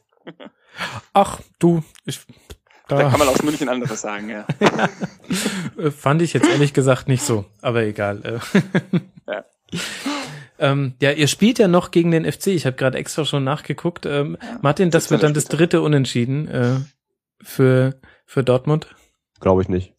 Glaube ich wirklich nicht. Also da glaube ich, dass Dortmund keine Chance hat auf ein Unentschieden. Guter ja. Mann. So, so ist das. Das wird so sein. Ja, schauen wir mal. Das Ding ist ja, es wirkt tatsächlich so, dass es ein Stück weit, ähm, ohne zu sehr polemisiert zu wollen, aber ein Stück weit scheint schon wieder egal zu sein. Bei acht Punkten Vorsprung auf den Tabellen Dritten, den VfL Wolfsburg, ist es jetzt dann tatsächlich, es wird vermutlich nicht mehr auf jeden einzelnen Sieg ankommen, wenn man nicht tatsächlich auf die Tabellenspitze schaut. Und ich weiß nicht, ob das jetzt in dieser Saison schon sein muss. Vielleicht ist das auch irgendwie noch der zweite große Pluspunkt, dass das auch nicht erwartet wird jetzt, dass ihr Bayernjäger seid. Ja, gut, aber da muss man ja mal, also fünf Punkte Abstand implizieren für mich schon, dass man Bayernjäger sein könnte. Aber Anspruch und Wirklichkeit. Die Bayern sind in meinen Augen das europaweit beste Team. So, ähm, wir kommen nach einer katastrophalen Saison jetzt zurück, spielen guten Fußball, gewinnen die meisten unserer Spieler, Spiele, was meiner Meinung nach auch einfach daran liegt, dass die Bundesliga in ihrer Breite ein Desaster ist. Ja, also wir haben echt viele, viele Spiele, wo, wo, wo Teams wie Borussia Dortmund nicht die allergrößten Anstrengungen aufwenden müssen, um, um das Ding irgendwie zu gewinnen. Ähm, und dennoch sind fünf Punkte jetzt einfach schon ein Holz, weil die Bayern werden, wir haben jetzt noch, noch, noch 22 Spiele, von denen werden die vielleicht drei oder so nicht gewinnen. Aber der BVB wird mehr als diese drei Spiele nicht gewinnen. Ähm, also sehe ich nicht, sehe ich einfach nicht, dass wir Bayernjäger sind. Sehe ich auch nicht, dass wir das nächste Saison sind oder sehe ich auch nicht, dass wir das übernächste Saison sind. Mhm. Äh, wir sind sicherlich mit Wolfsburg zusammen das einzige Team, was da irgendwie noch mal rankommen kann, wenn die Bayern mal mal mal, mal schwächeln. Aber wann wann sollen die schwächeln? Mal im Ernst. Also da da ist so viel Geld, so viel Qualität, ähm, auch die, die Zeiten, wo, wo die beiden Saisons, wo wir den Bayern äh, den, den, den Titel abgenommen haben, wenn man sich den, die Kader von damals bei den Bayern anguckt und die mit heute vergleicht, da, da musst du dich als Bayern-Fan rollend im Bett umwälzen und, und denken, wir haben da, wir sind da mit der zweiten Mannschaft aufgelaufen. Also das, das ist einfach, ist einfach nicht mehr zu vergleichen. Und ähm, das sehe ich auch nicht, dass wir da ansatzweise irgendwann nochmal drankommen können. Ähm, unser Anspruch muss sein, Platz zwei, Platz drei zu halten. Ähm, jedes Jahr Champions League zu spielen und irgendwie mal wieder zu schauen, ob man nicht nochmal den Pokal gewinnen kann, ob man nicht jetzt diese Saison tatsächlich mal Richtung Euroleague ähm, schielen will, ist auch im Übrigen Titel, den wir noch nicht haben. Aber die Bayern zu jagen, sehe ich nicht, sehe ich wirklich nicht. Hm, ja, das ist ja das, was ich meine. Das ist ein Vorteil, dass das jetzt nicht erwartet wird. Aber jetzt lasst mal, ähm, ich weiß nicht, wollt ihr noch über Schalke reden? Habt ihr, ist euch da was im Spiel aufgefallen? Ich meine, Huntela quasi wieder auferstanden, das muss man schon äh, konstatieren. Und also mich hat äh, Sané inzwischen wirklich überzeugt. Am ja. Anfang war ich ehrlich gesagt nicht äh, der größte Freund seiner Dribblings, ähm, weil ich auch ein paar Mal eher den Mitspieler gesehen habe, den er nicht gesehen hat. Aber inzwischen muss man sagen, meine Güte, für sein Alter. Krasser Fußballer. Ja. Also überragender Fußballer. Das, äh, das ist auch krass gestern zu sehen gewesen, wie, wie, wie heftig Schalke den versucht hat zu, zu finden. Der ist 18 Jahre alt und ist Dreh- und Angelpunkt der, der gesamten Schalker, des gesamten Schalker Spielaufbaus, der gesamten Schalker Offensive. Ähm, und jetzt habe ich keine Statistik zur Hand, aber gefühlt ist es auch immer so, wenn Schalke jetzt in, letzter, in letzter Zeit gepunktet hat, war Sané da entweder durch Vorbereitung oder durch Tore elementar daran beteiligt. Und ähm, ist beeindruckend, was Schalke da jedes Jahr, will ich was sagen, aus ihrer eigenen Jugend mittlerweile hervorzieht. Sané ist jetzt sicherlich nochmal, ähnlich wie Draxler, Meier, Neuer in der Vergangenheit, nochmal ein ganz besonderer Leckerbissen. Ähm, das ist schon stark. Ich bin mal gespannt, wie lange er jetzt da bleibt. Also länger als ein, zwei Jahre, wenn, wenn das so weitergeht, glaube ich nicht. Ja, dafür müsste halt das internationale Geschäft her, denke ich, Martin. Ja, auf jeden Fall. Und ähm, ich sehe das auch gar nicht mal so positiv, weil ähm, Sané natürlich den Unterschied macht und für den Zuschauer ist das toll, aber ist das für Schalke, für so eine äh, Top-Mannschaft sind sie ja, für eine selbst erklärte, immer mal wieder Top-4-Mannschaft in Deutschland. Ähm, ist das der Anspruch, den man haben kann, dass man sich komplett an so einem 18-Jährigen festmacht? Also ich kann mich daran erinnern, dass der erste FC Köln das mal gemacht hat, äh, zu Zeiten, als mhm. Podolski 18 Jahre alt war, aber da waren wir im tiefsten Abstiegskampf und die anderen zehn, die da rumgelaufen sind, konnten halt alle kein Fußball spielen. Dann musst du das machen. Bei Schalke musst du einfach einen anderen Anspruch haben und die letzten Spiele, ich will jetzt nicht von Schalke Krise sprechen, die sind Fünfter, die haben 20 Punkte geholt, das ist alles noch in Ordnung. Aber ich glaube, wenn das jetzt mal drei, vier Spiele so weitergeht, wie es die letzten drei, vier Spiele war, könnte das gefährlich werden, dass man so einen Spieler dann zu sehr in die in die Pflicht nimmt. Aber bisher ähm, läuft das super natürlich für Schalke. Sie haben da einen tollen Spieler hervorgebracht, der äh, mich als neutralen Zuschauer wirklich total erfreut und äh, dem ich das absolut gönne. Vor allen Dingen, weil, und da, wo ich gerade so ein bisschen kritisiert habe, was man macht, muss man Schalke auch positiv anrechnen, dass sie es gerade in den ersten Spielen, das so aufkam und man gesehen hat, Sané geht in den Fokus, haben sie das sehr gut gemacht in meinen Augen, wie sie ihn teilweise dann auch nach den Spielen mal nicht zum Interview geschickt haben, obwohl die Kollegen von Sky natürlich ihn gerne gehabt hätten und gesagt haben, nee, irgendwann muss auch mal gut sein bei so einem Spieler. Und ähm, also von daher ist das wiederum sehr, sehr gut gehandelt worden. Das erinnert mich ein bisschen an der Stelle an das Vorgehen vom, vom, vom BVB mit Mario Götze damals. Ähm, mhm. Der war im ähnlichen Alter, als er seine, seinen Bundesliga-Start, äh, sein, sein Debüt da feierte und auch direkt abging wie Schmitzkatze. Und ich glaube, er durfte in der ersten Saison zwei oder drei Interviews insgesamt führen, ähm, weil man ihm halt diesen, ja, letztlich vor sich selbst irgendwie auch ein bisschen schützen wollte und medial aus dem Kreuzfeuer nehmen wollte. Ähm, finde ich, finde ich immer noch das völlig richtige Vorgehen und macht bei einem, wie gesagt, 18-Jährigen äh, kann das gar nicht anders sinnvoll sein. Aber um das nochmal ganz kurz darauf einzugehen, was Martin vorhin am Anfang sagte, ähm, ich finde das bei Schalke Augenwischerei auch teilweise, ja, die, die jetzt, das spreche ich jetzt wirklich mal nicht als BVB-Fan, sondern ganz objektiv betrachtet. Die haben einen Kader zusammen, ähm, der strotzt wieder mal nur so vor großen Namen. Die holen De Santo aus Bremen, die holen einen Geis aus Mainz, das sind gestanden, also äh, gestanden, das sind, das sind Bundesligaspieler, die sehr auf sich aufmerksam gemacht haben, sagen wir mal so. Ein Di Santo hat noch nicht ein Bundesligator. Ein Geis, größte Auffälligkeit war sein, sein, sein Tritt ähm, im Gladbach-Spiel. Ähm, das sind alles irgendwie teure Verpflichtungen gewesen, die überhaupt noch nicht eingeschlagen sind.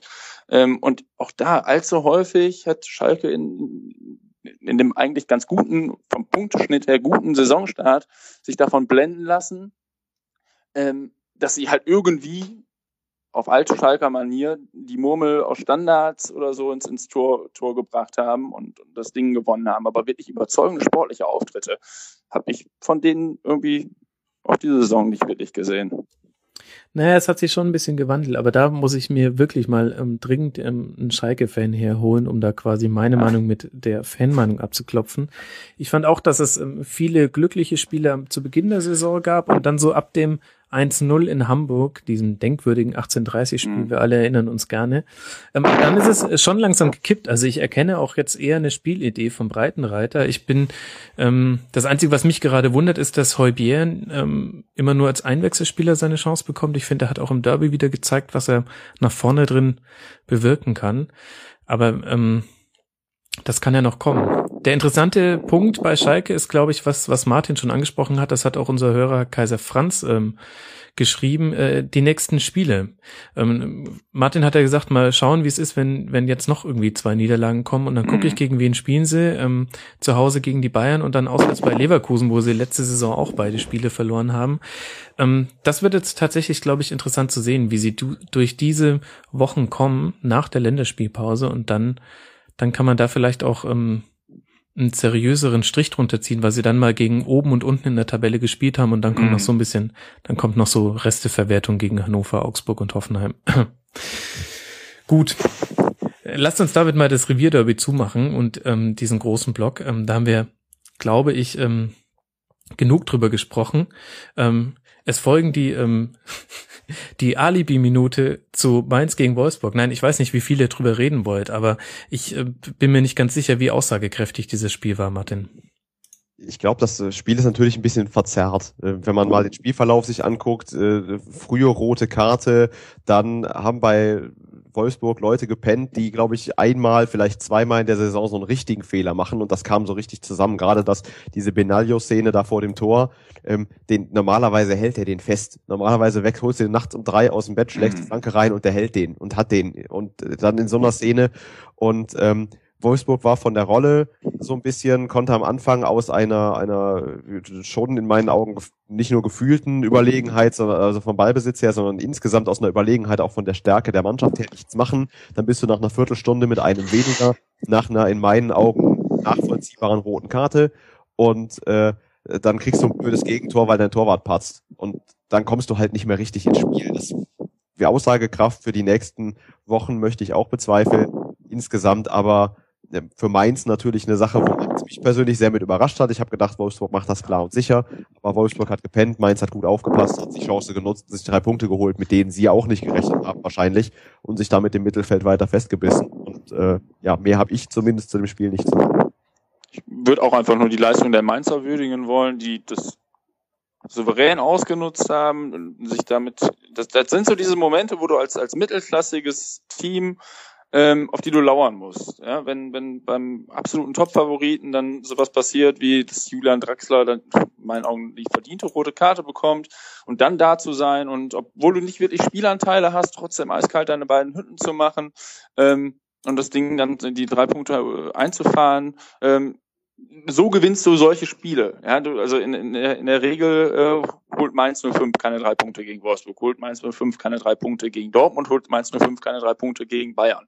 Ähm, aber diese eine Chance hat sich denen geboten. Die waren auch zum Beispiel gegen Dortmund, waren die kein, kein schlechtes Team, haben aber aufgrund der individuellen Klasse am Ende verloren. Mhm. Ähm, das wäre gegen Wolfsburg sicherlich ähnlich gelaufen, wenn es ja, wenn es nicht diesen Einschnitt gegeben hätte. Und dann musst du ja da sein. Und das haben sie super gemacht. Also da kann man als Mainzer, glaube ich, sehr zufrieden mit sein.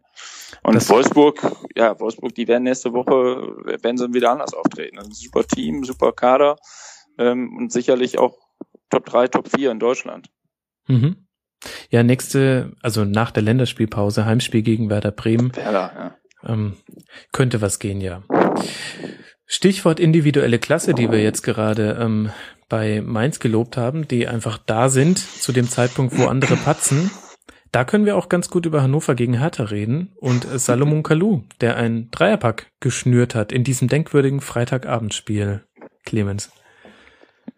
Wenn ich, wer sonst? Also wenn ich Kalu, wer sonst? So, nein, äh, das war ein Spaß. Ähm, Julian Schieber. Die, ja, genau. der, der hätte mich äh, noch mehr überrascht. Ähm, ich, ich habe das Spiel nicht gesehen, deswegen tue ich mich da jetzt gerade schwer mit einer Analyse. Das war so ein, so ein Ding, wo ich mich samstags morgens gefragt hatte, wer hat eigentlich gestern Abend gespielt? Ah ja, Berlin in Hannover. Berlin schon wieder gewonnen. Dann guckt man auf die Tabelle und sieht Berlin Platz vier. Und dann, mhm. Also ne, das geht ja jetzt irgendwie seit seit Wochen so, dass man denkt, Hertha, die graue Maus da, interessiert jetzt in Berlin niemanden und jetzt haben die 20 Punkte und äh, stehen irgendwie auf einem internationalen Tabellen, Tabellenplatz finde ich total beeindruckend. Ähm, kann ich wenig zu sagen, woran das liegt, ähm, weil die sich äh, gegen Dortmund sehr schwach präsentiert haben und äh, in den zwei, drei anderen Spielen, die ich von denen gesehen habe, mich jetzt auch nicht irgendwie vom Hocker gehauen haben. Das ist so ein bisschen, ja, die, die äh, erschummeln will ich nicht sagen, das wäre zu negativ, aber sie gewinnen halt irgendwie ihre, ihre Spiele und das ist ich, ich, ich finde es verblüffend. Ich finde das verblüffend, so ist, so ist Fußball. Ähm, dass du am Ende mit so einem Kader, den ich bei mir persönlich in meiner Tippliga als Absteiger getippt habe, plötzlich internationale Ränge anspielst. Also faszinierend. Martin hat sich auch so überrascht? Überrascht, dass Hertha gewonnen hat, nicht wirklich, weil das tatsächlich, ähm, ich, ich muss da Clemens total zustimmen, man guckt auf die Tabelle, man sieht die Hertha so weit oben und man denkt sich, was zur Hölle. So ging mir das vor ein paar Jahren immer mit Wolfsburg. Das sind so Vereine, die habe ich, das sollen mir jetzt bitte alle Fans nicht böse nehmen, aber die, die habe ich nicht so im Blick, die interessieren mich nicht. Also so als als Fan, da ist keine Rivalität mit dem FC in dem Rahmen, dass ich die im Auge behalte, weil ich möchte, dass die hinterm FC stehen und äh, die sind als ein oder von den Spielern her nicht interessant genug, dass ich als Fußballfan sage, die muss ich jede Woche verfolgen. Und ähm, ich habe aber natürlich auch durch, durch die Arbeit bei meinsportradio.de mitbekommen, Hertha steht eben da in der Tabelle und Hannover steht da, wo sie stehen. Und äh, darum war das schon in Ordnung. Aber in der Höhe und dass dann ausgerechnet Kalu drei Tore schießt, das war jetzt ein Elfmeter, aber die anderen beiden waren ja auch eigentlich ganz schön. Ähm, hat mich natürlich überrascht, dass es dann auch so in der Deutlichkeit gekommen ist, gerade auch, weil Ron-Robert Zieler im Tor von Hannover 96 in den letzten Wochen eigentlich immer gut gespielt hat und äh, ich glaube, nicht für möglich gehalten habe, dass der sich in einem Spiel dann mal drei Dinger fängt. Ja, Hannover jetzt auch gerade nicht auf dem Zenit seines Schaffens. Ähm, ich, ich finde aber, ähm, bevor wir quasi äh, Hannover schlecht und damit auch die Leistung von Hertha ein bisschen abwürdigen, muss man sagen, die, die zeigen aber auch wirklich das, was anscheinend in der Bundesliga reicht, um erfolgreich zu sein. Also jetzt im Hannover-Spiel 62 Prozent gewonnene Zweikämpfe.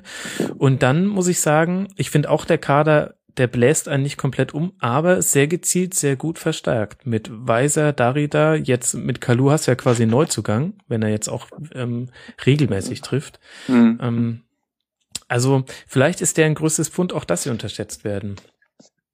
Aber so, so Transfers wie à la Mitchell Weiser, das ist ja irgendwie, wenn mich, der, wenn ich mich da jetzt gerade nicht schwer täusche, aber das macht die Hertha ja doch regelmäßiger, dass sie so so Leute holt, die irgendwo anders gescheitert sind und es dann damit versuchen. Das ist mir jetzt aber in der Form, also in der, der Form, wie es jetzt mit Mitchell Weiser passiert, noch nie so erfolgreich aufgefallen. Also das, auch das finde ich ein Phänomen. Mitchell Weiser, über den haben sich die Bayern-Fans ja kurz und quer lustig gemacht, äh, weil er immer eine große Klappe hatte und wenig davon von irgendwie einlösen konnte. Und jetzt kommt er nach Berlin und ist ein Dreh- und Angelpunkt bei denen.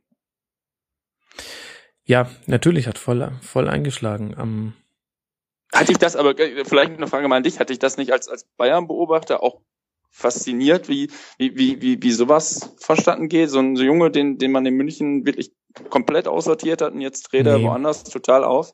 Ehrlich gesagt nicht, denn wenn man ähm, mal einen Schritt zurücktritt und es sich anguckt, zum einen, woher die Fanabneigung kommt, das hängt viel mit seinem Verhalten ähm, zusammen, als er noch bei den Amateuren gespielt hat und darauf verzichtet hat, die Relegation um die dritte Liga mitzuspielen und stattdessen Urlaub gemacht hat und ähm, viel auch mit seinen Instagram-Postings zu tun hat, die ich äh, als Privatmensch auch äh, äußerst kritisch finde, aber erheiternd ähm, er, eröffnet mir modisch neue Horizonte. Ich wusste gar nicht, was alles als Mode durchgeht. Nein, aber sportlich ähm, hat er sich ja durchaus etabliert und es ähm, ging ja auch, ähm, es hielten sich hartnäckig Berichte, dass die Bayern ihn gar nicht unbedingt loshaben wollten, sondern ihm gesagt haben, du wirst dir immer auf äh, zehn Spiele bei uns kommen in der Saison und wer weiß, äh, ob noch mehr kommt, weil er gerade in der Rückrunde, in der Winterpause gab es mal eine Ansage, ähm, Junge, jetzt musst du was zeigen, jetzt muss was kommen und dann hat er in der Rückrunde auch wirklich gute Spiele gemacht. Also ehrlich gesagt, mich wundert das gar nicht so sehr. Mich wundert ehrlich gesagt eher, wie gut er in diese Mannschaft passt. Ich dachte mir, na, ob das so von der Spielweise her Abwehr, die er jetzt von den Bayern so die letzten Jahre mitgekriegt hat. Ob das hinhaut, da war ich mir nicht sicher. Aber ähm, ist ähm, sehr guter Fit, würde ich mal sagen. Und was mir bei Hertha gefällt, äh, ist, dass sie halt auch einfach so Dinge machen, wie jetzt eben so ein Regesel spielen zu lassen. Ähm, ein bisschen auch durch Umstellung mitverantwortlich. Also hat sein Startelfdebüt gegeben. Ähm, als, ich glaube, jüngster Hertha-Spieler seit einer Zeit, seit 2013 Minimum. Ähm, war noch ein bisschen Umstellung für verantwortlich, weil Weise offensiver gespielt hat und Pekarik und Kauter verletzt waren. Aber trotzdem, ähm, wenn ich dann äh, das Zitat von Dada da zu lese, dass sie ihn gegen Gladbach haben sie ihn ja gebracht, als sie eins zu viel verloren haben und nach seinen ersten zwei mhm. Ballkontakten haben wir uns auf der Trainerbank angeschaut und gesagt, der spielt nächste Woche. Selbst wenn er das mystifiziert und sehr gut verkauft, wahrscheinlich lacht gerade der Kommunikationsprofi Christian, aber ich, ich mag sowas einfach. Ich finde das cool in einem Auswärtsspiel, in einem wichtigen Auswärtsspiel, denn bei Hannover solltest du jetzt auch nicht mit den Punkte liegen lassen. Ähm, dann jemanden so jung neu reinzuwerfen und dann macht er es auch noch gut. Sowas finde ich cool. Gut. Wollt ihr noch was zu Hannover sagen? Oder einigen wir uns darauf, dass die irgendwie eine komische Wundertüte mit Tendenz zu Abstiegskampf sind? Also harter Tendenz. Hat Tendenz ist gut. Also Hannover hat das Problem, dass zum Beispiel auch Stuttgart, über die wir ja schon gesprochen haben, hat, was mhm. Augsburg hat, über die wir noch sprechen werden. Äh, die spielen eben jede Woche mit und hoffen, dass zwei andere noch schlechter spielen als sie selbst. Und das tut persönlich immer ein bisschen leid, weil das eigentlich Mannschaften sind, die auch Potenzial haben und wo gute Mannschaft, äh, wo gute Spieler sind, wo sympathische Spieler sind, aber wo ich sympathische Fans kenne. Aber so ist es im Abstiegskampf sind vier, fünf Mannschaften und die hoffen einfach, dass sie nicht die schlechteste von diesen vier, fünf Mannschaften sind. Perfekt auf den Punkt gebracht. Ja. Und ich will nicht, dass Hannover absteigt. Also das, muss man für mich persönlich immer eines der schönsten Auswärtsspiele und äh, es gibt, gibt definitiv in meinen Augen auch zwei, drei Mannschaften in dieser Liga, die sich einfach mehr verdient hätten. Äh, man kann nur hoffen, dass sich am Ende der Saison dann zwei, drei Mannschaften finden werden, die noch schlechter sind, so wie du es gerade schon richtig gesagt hast. Mhm. Ähm, das, das würde mich freuen. Ich glaub, da hat- Stichwort. Da hat sich gerade der BVB-Fan äh, ähm, nochmal zu Wort gemeldet, denn ich würde, mir würde das Hannover-Spiel auch gefallen, wenn ich da vor einer komplett gelben Kurve mir das 4 zu 2 von Aubameyang angucken darf. Ähm, Ja, ist, ist auch ein schönes. Stadion da, ja. Ja. Also dieses Niedersachsen-Stadion, das kann wirklich, ist eine der Neubauten, die durch die WM echt gewonnen haben, in meinen Augen. Jetzt hast du mir eine goldene Überleitung gebraucht, denn ein Neubau, bei dem man damals dachte, wird mal WM-Spielort und dann doch nicht. Leverkusen. Und damit sind wir endlich bei dem Spiel, auf das Martin schon die ganze Zeit wartet. Wahrscheinlich die ganze Zeit vorhin, als er schweigen musste, hat er sich gedacht, ähm, welche Adjektive werde ich für Marot verwenden? Ist es so, Martin? Hätte ich besser mal gemacht. Ich habe vorhin die ganze Zeit gedacht, das ist so eine tolle Sendung, gut, dass ich so wenig sage. Ja, ja. Also was, ja, was kann man über Maro sagen? Das ist ein Abwehrspieler, der glaube ich in 88 Bundesligaspielen vorher, wenn überhaupt mal ein Tor geschossen hat und dann zwei in einem Spiel so ein Doppelpack natürlich und damit dann das, das äh, kein Derby entscheidet. Ja, also äh, hervorragende Situation. Ähm, das fast besser, also das Einzige, was mir besser gefallen hat an diesem Wochenende als die Leistung von Marot und damit im Prinzip auch der ganzen Mannschaft war ja die Reaktion von Rudi Völler auf die Niederlage. Die von Roger Schmidt habe ich leider nicht gesehen. Ähm, das sind Leute, die sich in der Vergangenheit gerade gegen den ersten FC Köln sehr, sehr negativ und sehr arrogant geäußert haben und ich fand es einfach toll.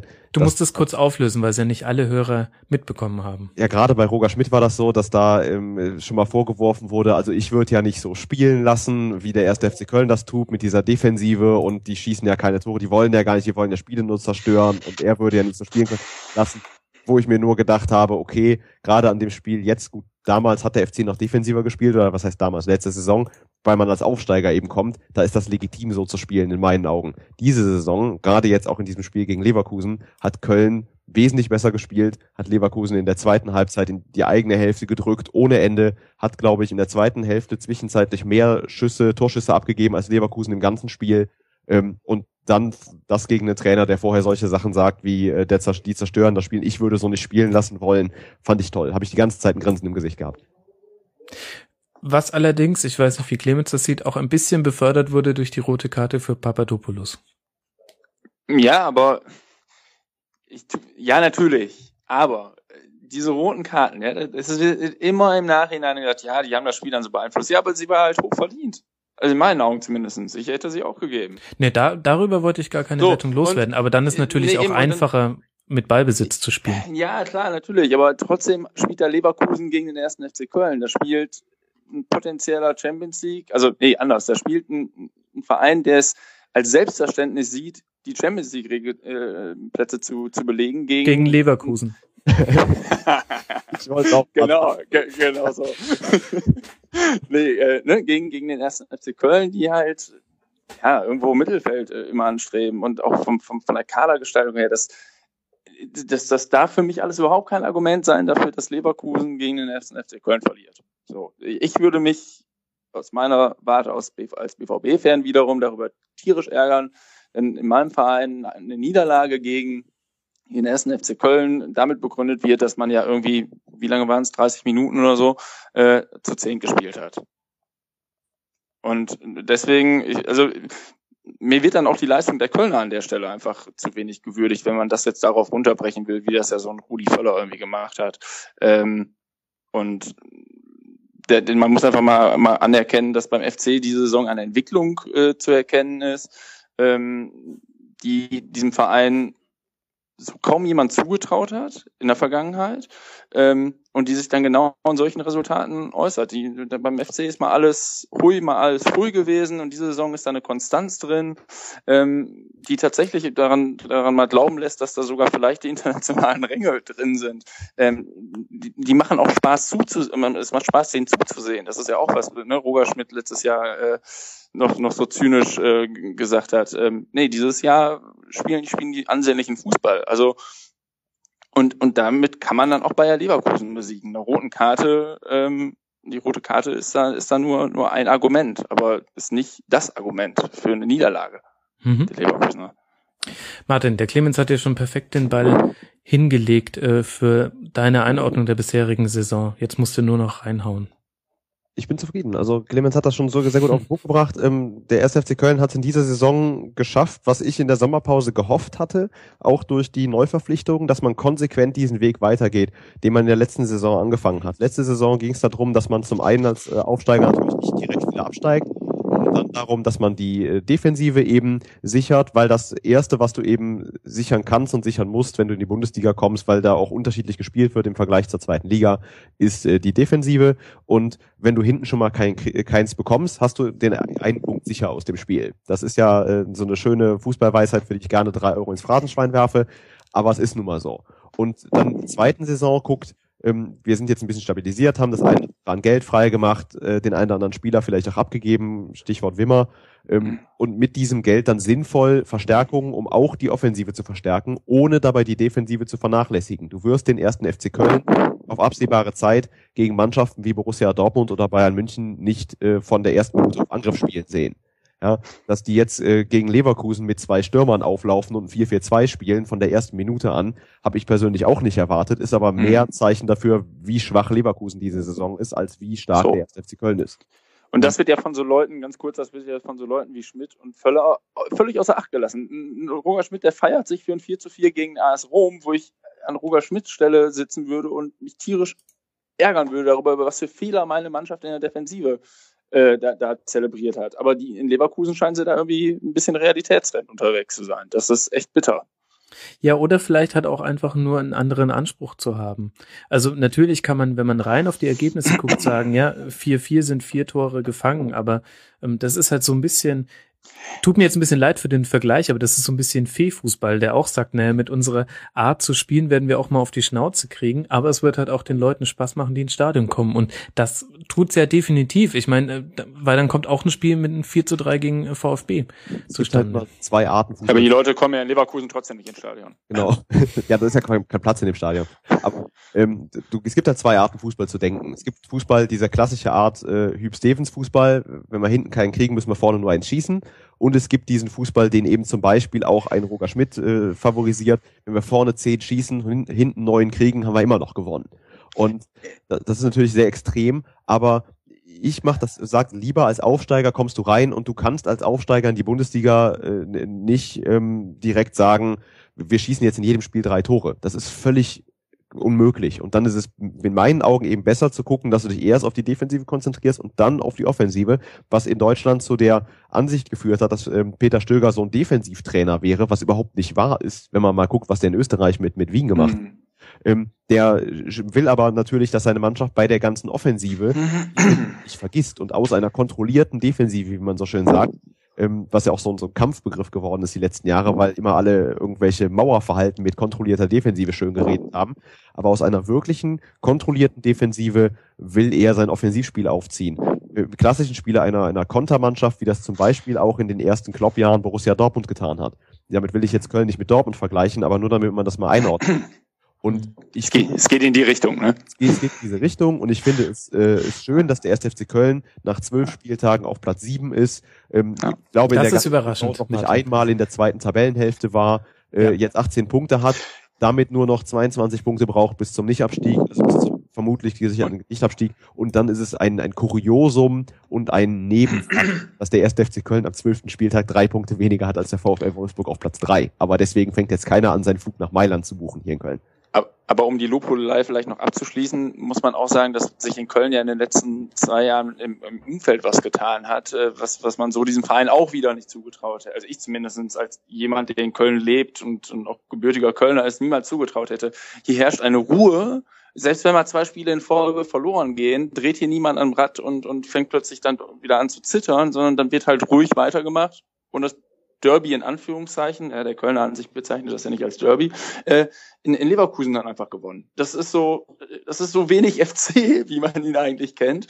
Ähm, was ich, äh, was ich höchst sympathisch finde, ähm, weil es einfach, weil es sehr, sehr gesettelt daherkommt. Und äh, wenn man sich noch mal ganz kurz auf Leverkusen zu schwenken, ähm, da, da wurde ja auch irgendwie durch diese durch diese VfB und und Rom-Partien ein Bild erzeugt, was sich ja so auch irgendwie nicht wirklich halten lässt, wenn man sich die letzten Bundesliga-Auftritte an, anschaut. Ähm, ein Tor gegen Köln, ein Tor gegen Wolfsburg, null Tore in Hamburg, ein Tor gegen, gegen Augsburg. Also das ist ja nicht die Offensivmaschine, die der Schmidt da laufen lässt, sondern das ist ja einfach nur, naja, irgendwie eine Mischung aus äh, fehlendem Spielsystem und, und ein bisschen Glück.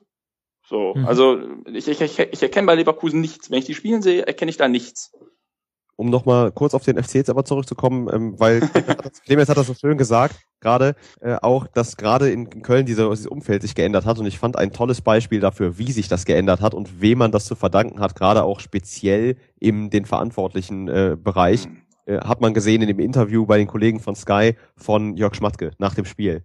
Als er da steht mit so einer Ruhe, als ob er gerade irgendwie aus dem Park kommt vom Entenfüttern. Äh, eine Minute nachdem du das, das, dieses Spiel gewonnen hast, das ja als Regionalduell, wie ich es mal bezeichnen möchte, um den Derby vermeiden, ähm, was natürlich wichtig ist. Und er steht da wirklich in einer gelassenen Ruhe und lässt sich von dem Field Reporter, ich weiß gar nicht mehr, wer das war, überhaupt nicht da reinquatschen, in irgendeiner Form euphorisch zu werden oder so, sondern sagt, für so einen Sieg gibt's auch nur drei Punkte und ähm, wir haben gut gespielt. Und auf den Kommentar, dass es ja von Maro so toll ist, dass er zwei Tore schießt, sagt er ja, er hat ja lang genug Zeit gehabt, sich in der, als er verletzt war, vorzubereiten auf sowas. Und Jörg Schmatke nimmt dann aus so einem Spiel genau im richtigen Moment direkt wieder das alles raus und nach dem Motto, ihr könnt euch freuen, ja, aber denkt an diese Fakten. Es sind nur drei Punkte, es ist nur dieses eine Spiel. Wir haben in den letzten Spielen auch äh, Pech gehabt oder auch eben eben schon mal Spiele verloren. Wir müssen ganz normal weiterdenken. Und äh, das sorgt dafür, dass in Köln und ich glaube eben auch, ich kenne nicht viele andere Fangruppierungen so eng natürlich, aber in Köln, wo es schwierig ist, mit den Leuten und den Erwartungen der, Leuten um, der Leute umzugehen, ähm, die so zu halten und äh, auf dem Level zu halten, dass eben, wie Clemens gesagt hat, nach zwei Spielen keiner hingeht und sagt, oh Gott im Himmel, schmeißt den Trainer raus, den Präsidenten raus und alle anderen auch, sondern dass man sagt, ist doch alles in Ordnung. Mhm. Wir sind da, wo wir hinwollen und ich kenne auch wenige Leute. Man kennt ja dann doch immer noch den einen oder anderen, der dieses Klischeebild erfüllt. Aber ich kenne wenige Leute, die sagen, dieses Jahr Europa League Platz, das wäre total super. Sondern die meisten sagen, nee, guck mal, dass wir dieses Jahr irgendwie neunter, zehnter, elfter werden. Das wäre total super. Ich glaube, neunter, also obere Tabellenhälfte am Ende der Saison war da seit den 90ern nicht mehr in Köln. Ähm, und das als Erfolg einfach mitzunehmen und dann zu sagen, gut, nächstes Jahr so weiterarbeiten wie dieses Jahr und dann wird irgendwann aus einer Natürlichkeit heraus es passieren, dass man vielleicht auch mal in die Europa League kommt und nicht ein Jahr zu früh und plötzlich hängst du wie Augsburg in diesem Jahr dann mit der Doppelbelastung. Mhm zu Mainz werden, ist das Ziel.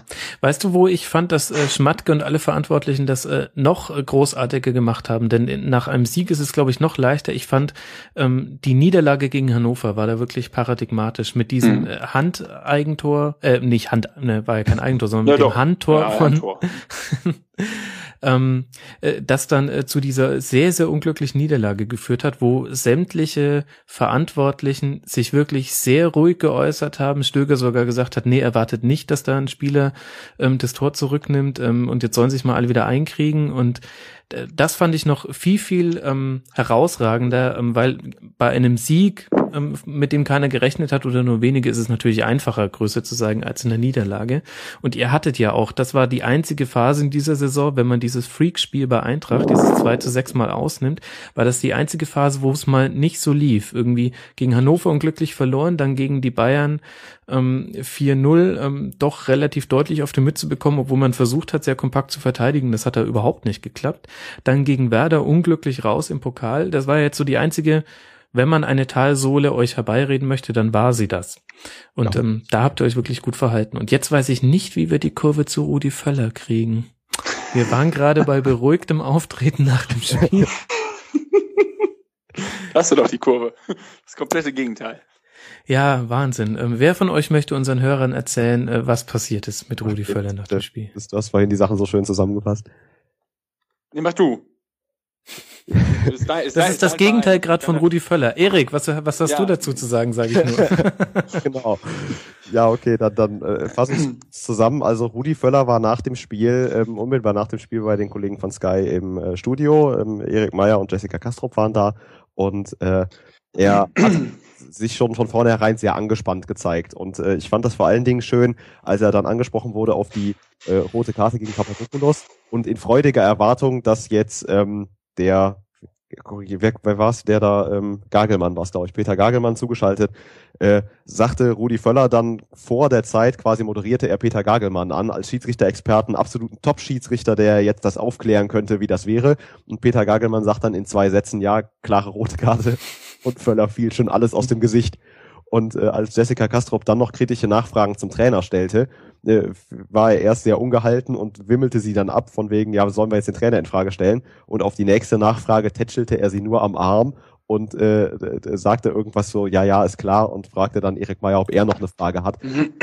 Dieses furchtbar unsouveräne Auftreten von einem absoluten Vollprofi wie Rudi Völler, der seit sein ganzes Leben lang im Fußballgeschäft ist, das macht dann so einen Sieg ein bisschen besser aber auch sein ganzes Leben lang genau durch solche Dinge aufgefallen ist. Ne? Ich meine, ich habe diese Szene erst im Nachhinein nochmal bei YouTube angeguckt, nachdem irgendwie Twitter sich darüber amüsiert hatte und äh, war echt so, gleich, gleich fängt er an mit den Weizenbieren. ähm, ich habe auch darauf gewartet.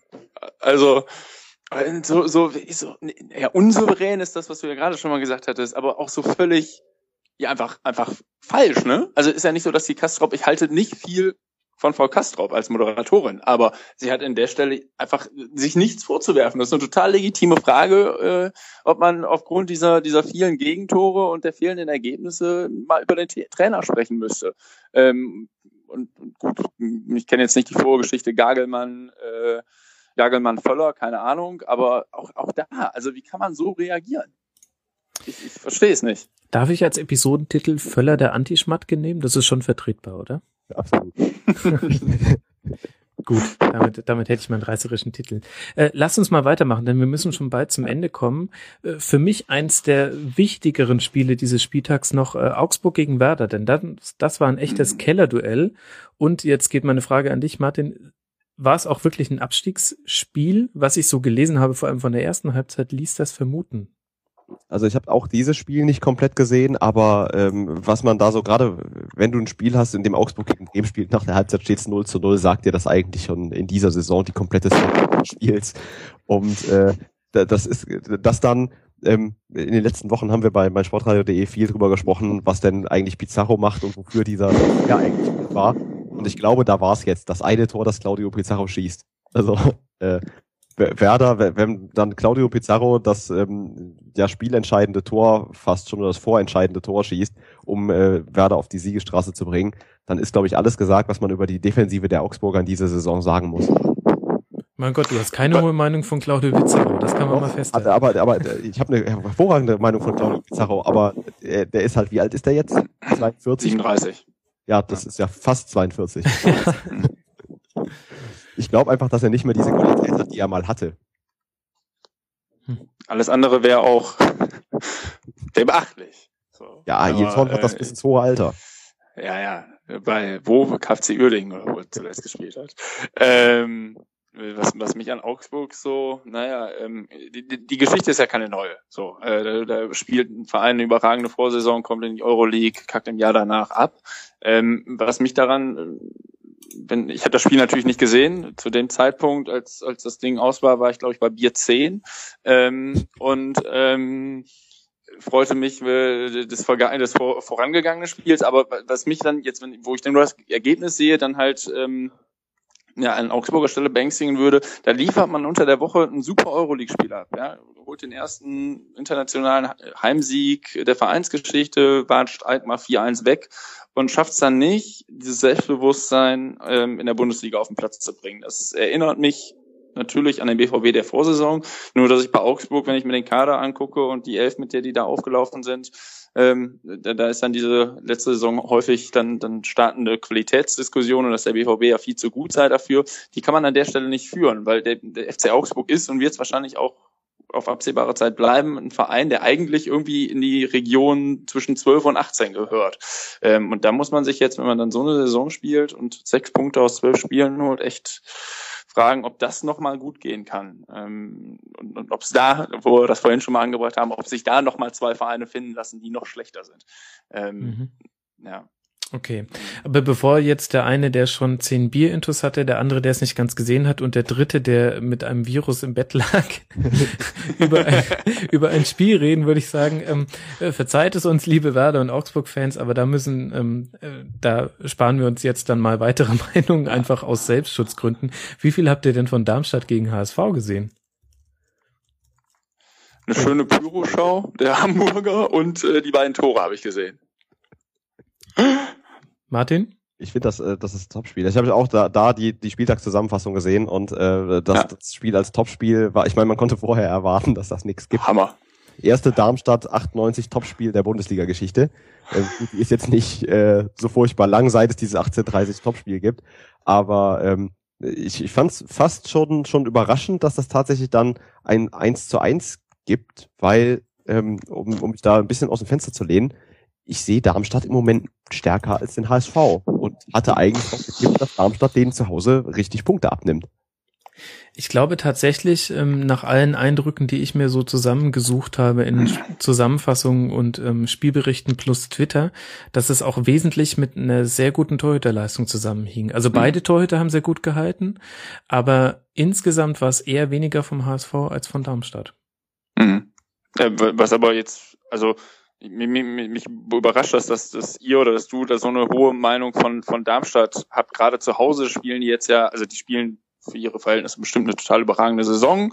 Ähm, aber gerade zu Hause war das ja bislang auch eher wenig, was sie da an Punkten geholt haben. Und der HSV wiederum scheint sich ja jetzt nach, nach den letzten beiden Jahren tatsächlich, naja, zumindest mal solide zu präsentieren. Das, was ich vom Spiel gehört habe, läuft in die in dieselbe Sparte, ja, Darmstadt da durchaus den drei Punkten näher gewesen ist, was mich aber persönlich überrascht hat. Also ich hätte, und habe ich glaube ich auch getippt und, und hätte es erwartet, dass der HSV irgendwie unglücklich mit, mit 0 zu 1, 1 zu 2, irgendwie sowas, äh, da die drei Punkte mitnimmt, einfach weil ich die Hamburger diese Saison erstaunlich stabil finde.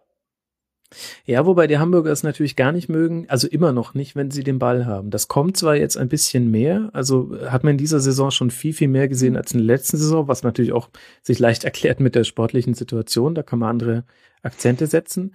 Aber so ganz mögen sie es halt immer noch nicht. Und Darmstadt schafft es halt auch wirklich auf eine faszinierende Art und Weise, andere Gegner auf ihr Niveau runterzuziehen. Dann auf der Erfahrung geschlagen. Ja, das ist, äh, ich mache das auch so ein bisschen tatsächlich meine Einschätzung vor dem Spiel, so ein bisschen fest an dem Spiel äh, gegen Hannover 96, was ja nur das untermauert, was du gerade gesagt hast, Max. Mhm. Hannover 96, mhm. ich habe erwartet, dass Darmstadt ähnlich auftritt gegen den HSV, wie Hannover 96 das getan hat und ähm, das Ganze äh, dann einfach nutzt, dass der HSV ein bisschen überfordert mit der Situation ist. Der HSV ähm, hat sich in dieser Saison, und da bin ich, bin ich völlig bei euch, äh, sehr ähm, im Prinzip im Nachhinein fast verdient, dass sie letztes Jahr nicht abgestiegen sind, ähm, weil sie dafür noch 30 Punkte holen müssen oder so, um das tatsächlich dann hinten raus verdient zu haben. Aber sie spielen in dieser Saison zumindest wie ein Bundesligist. Und gerade auch, wenn man mal vergleicht über die Mannschaften, über die wir schon gesprochen haben, Augsburg, Hannover, äh, Stuttgart, mhm. sie, sie spielen auch besser als diese Mannschaften. Und ich glaube, wenn es so weitergeht, wird der HSV auch mit dem Abstieg in diesem Jahr nichts zu tun haben und nicht das Triple holen im Relegationswettkampf.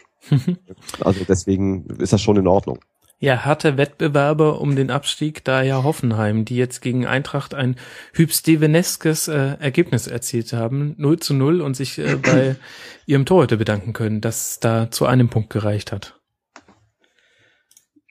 War so ein Spiel, was, was glaube ich auch außerhalb der Fan, der eigenen Fanszenen niemand wirklich verfolgt oder sich für interessiert hat, oder? Also ich persönlich habe das Ergebnis und einen Spielbericht dazu zur Kenntnis genommen und äh, google jetzt gerade mal, eher, kickere gerade mal eben die Spieldaten.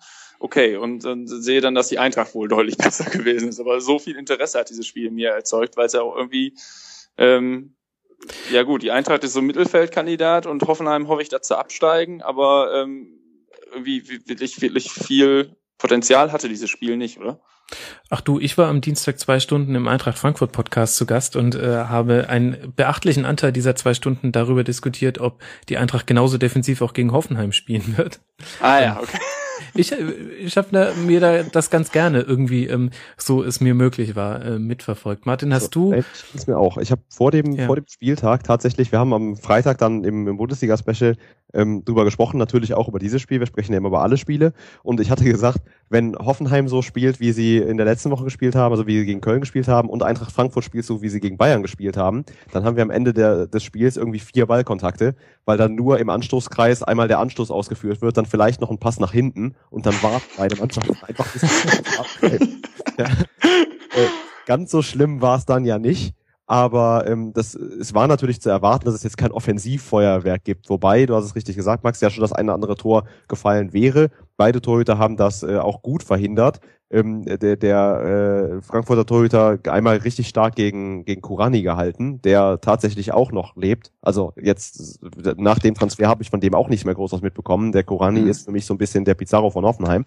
Und ähm, Jetzt weiß ich gerade nicht, wen von beiden du beleidigt hast. Wir haben vorhin eine sehr äh, tiefe Meinung von Pizarro gehört und na egal. Gottes Willen. Beides hervorragende Stürmer, Ja, ja, ja, ja. die weit über ihr Zenit hinaus sind und von denen sich auch, glaube ich, die betreffenden Mannschaften, gerade Hoffenheim, auch sehr, sehr viel mehr erwartet haben, als sie sie geholt haben. Und das war jetzt ähm, diese Szene von Kurani, die ich gesehen habe, wo er da aus kurzer Distanz äh, im letzten Moment der, der Eintracht den Arm noch hochkriegt und da hält, war die erste Szene, die ich mitbekommen habe von Kurani in dieser Saison, also die mir wirklich im, im Gedächtnis geblieben ist und ähm, frag mich nächste Woche nochmal danach. Also so viel habe ich da noch nicht gesehen. Ähm, dass Frankfurt dann viel Druck macht und dass Baumann hält, also dass Baumann gut äh, halten kann, äh, Oliver Baumann, hervorragender Torhüter, haben wir auch im Spiel Mhm. FC, glaube ich, gesehen. Hm. Okay. Ich weiß, äh, dass ihr beide ähm, im Prinzip auf dem Sprung seid. Deswegen würde ich sagen, äh, Gladbach-Ingolstadt 0 zu 0. Wir lassen das einfach unter den Tisch fallen, geben Ingolstadt aber unheimliche Props dafür, dass sie mit vier Siegen, vier Yes. Unentschieden, vier Niederlagen, einer Tordifferenz von sieben zu neun Toren auf Platz 10 in der Bundesliga stehen am zwölften Spieltag. Ähm, Hammer Bilanz. Und ähm, über die Teams müssen wir einfach in der nächsten Ausgabe nochmal ausführlicher reden. Außer ihr sagt, sie wollt unbedingt dafür noch überziehen für dieses 0-0. Nee. Vergleicht. Gladbach ist sowieso immer so eine Sache und ich halte mich da gerne zurück. Ja, ja. äh, tatsächlich sehr, sehr, ich mag es ja kaum glauben, dass ich das jetzt sage in einer Sendung, die ausgestrahlt wird, die Leute hören. Ich kenne sehr, sehr liebe Gladbach-Fans, ja, und da möchte ich dann auch nichts sagen vorher. Das ist das größte Problem von Twitter, schön. dass man von jedem Scheißverein nette Fans kennenlernt. Das geht mir schon seit ganz vielen Jahren so. Vorhin auch unglaublich nett, muss ich an dieser Stelle nochmal sagen, bevor ich das ganz vergesse, Max, dass du gesagt hast, der 1. FC Köln möchte Mainz 05 werden und nicht möchte Borussia Mönchengladbach werden. Weil das ist der Vergleich, den ich immer heranziehe. Und jetzt habe ich eine Möglichkeit, das zu umgehen. Du, äh, weißt du, ich mache das jetzt äh, so lang wie du, du kennst das ja, da muss man einfach sehr, sehr weise seine Worte wählen. Nee, war. Naja, da Gladbach gerade in der Champions League war, hätte es nicht gepasst. Egal. Ähm, ihr Lieben, äh, lieber Clemens, äh, at BVB Boisser, Boisserie, Entschuldigung, auf Twitter unbedingt folgen. Ähm, vielen Dank, Clemens, dass du dir Zeit genommen hast, aus deinen Redaktionsräumen heraus. Danke dir. Danke für die Einladung. Und äh, danke auch Martin Grabmann von meinsportradio.de, wo ihr hoffentlich eh schon regelmäßig reinhört. Danke, Martin. Sehr gerne, Max, wie immer. Und ähm, an der Stelle noch ganz kurze Podcast-Grüße an 1953, den Dresdner Fußballtalk, an den Rekordmeister Podcast, das ist ein englischer Bayern-Podcast, und an Anfield Index, das ist ein FC Liverpool Podcast. Die drei sind neu in unserer Podroll, wo ihr wie immer reinhören könnt. Jetzt in der Länderspielpause habt ihr ja auch ein bisschen Zeit dafür. In dem Sinne, ich hoffe, euch hat auch diese etwas kürzere Folge mit klaren Schwerpunkten gut gefallen. Gebt uns Feedback und ansonsten hören wir uns nach dem nächsten Bundesliga-Spieltag und berichten von neuen Aufgeregtheiten rund um die Bundesliga und Rudi Völler wahrscheinlich. bis dahin, gute Zeit euch, viel Spaß bei den Länderspielen, sind ja schöne und dann bis bald. Macht's gut. Ciao.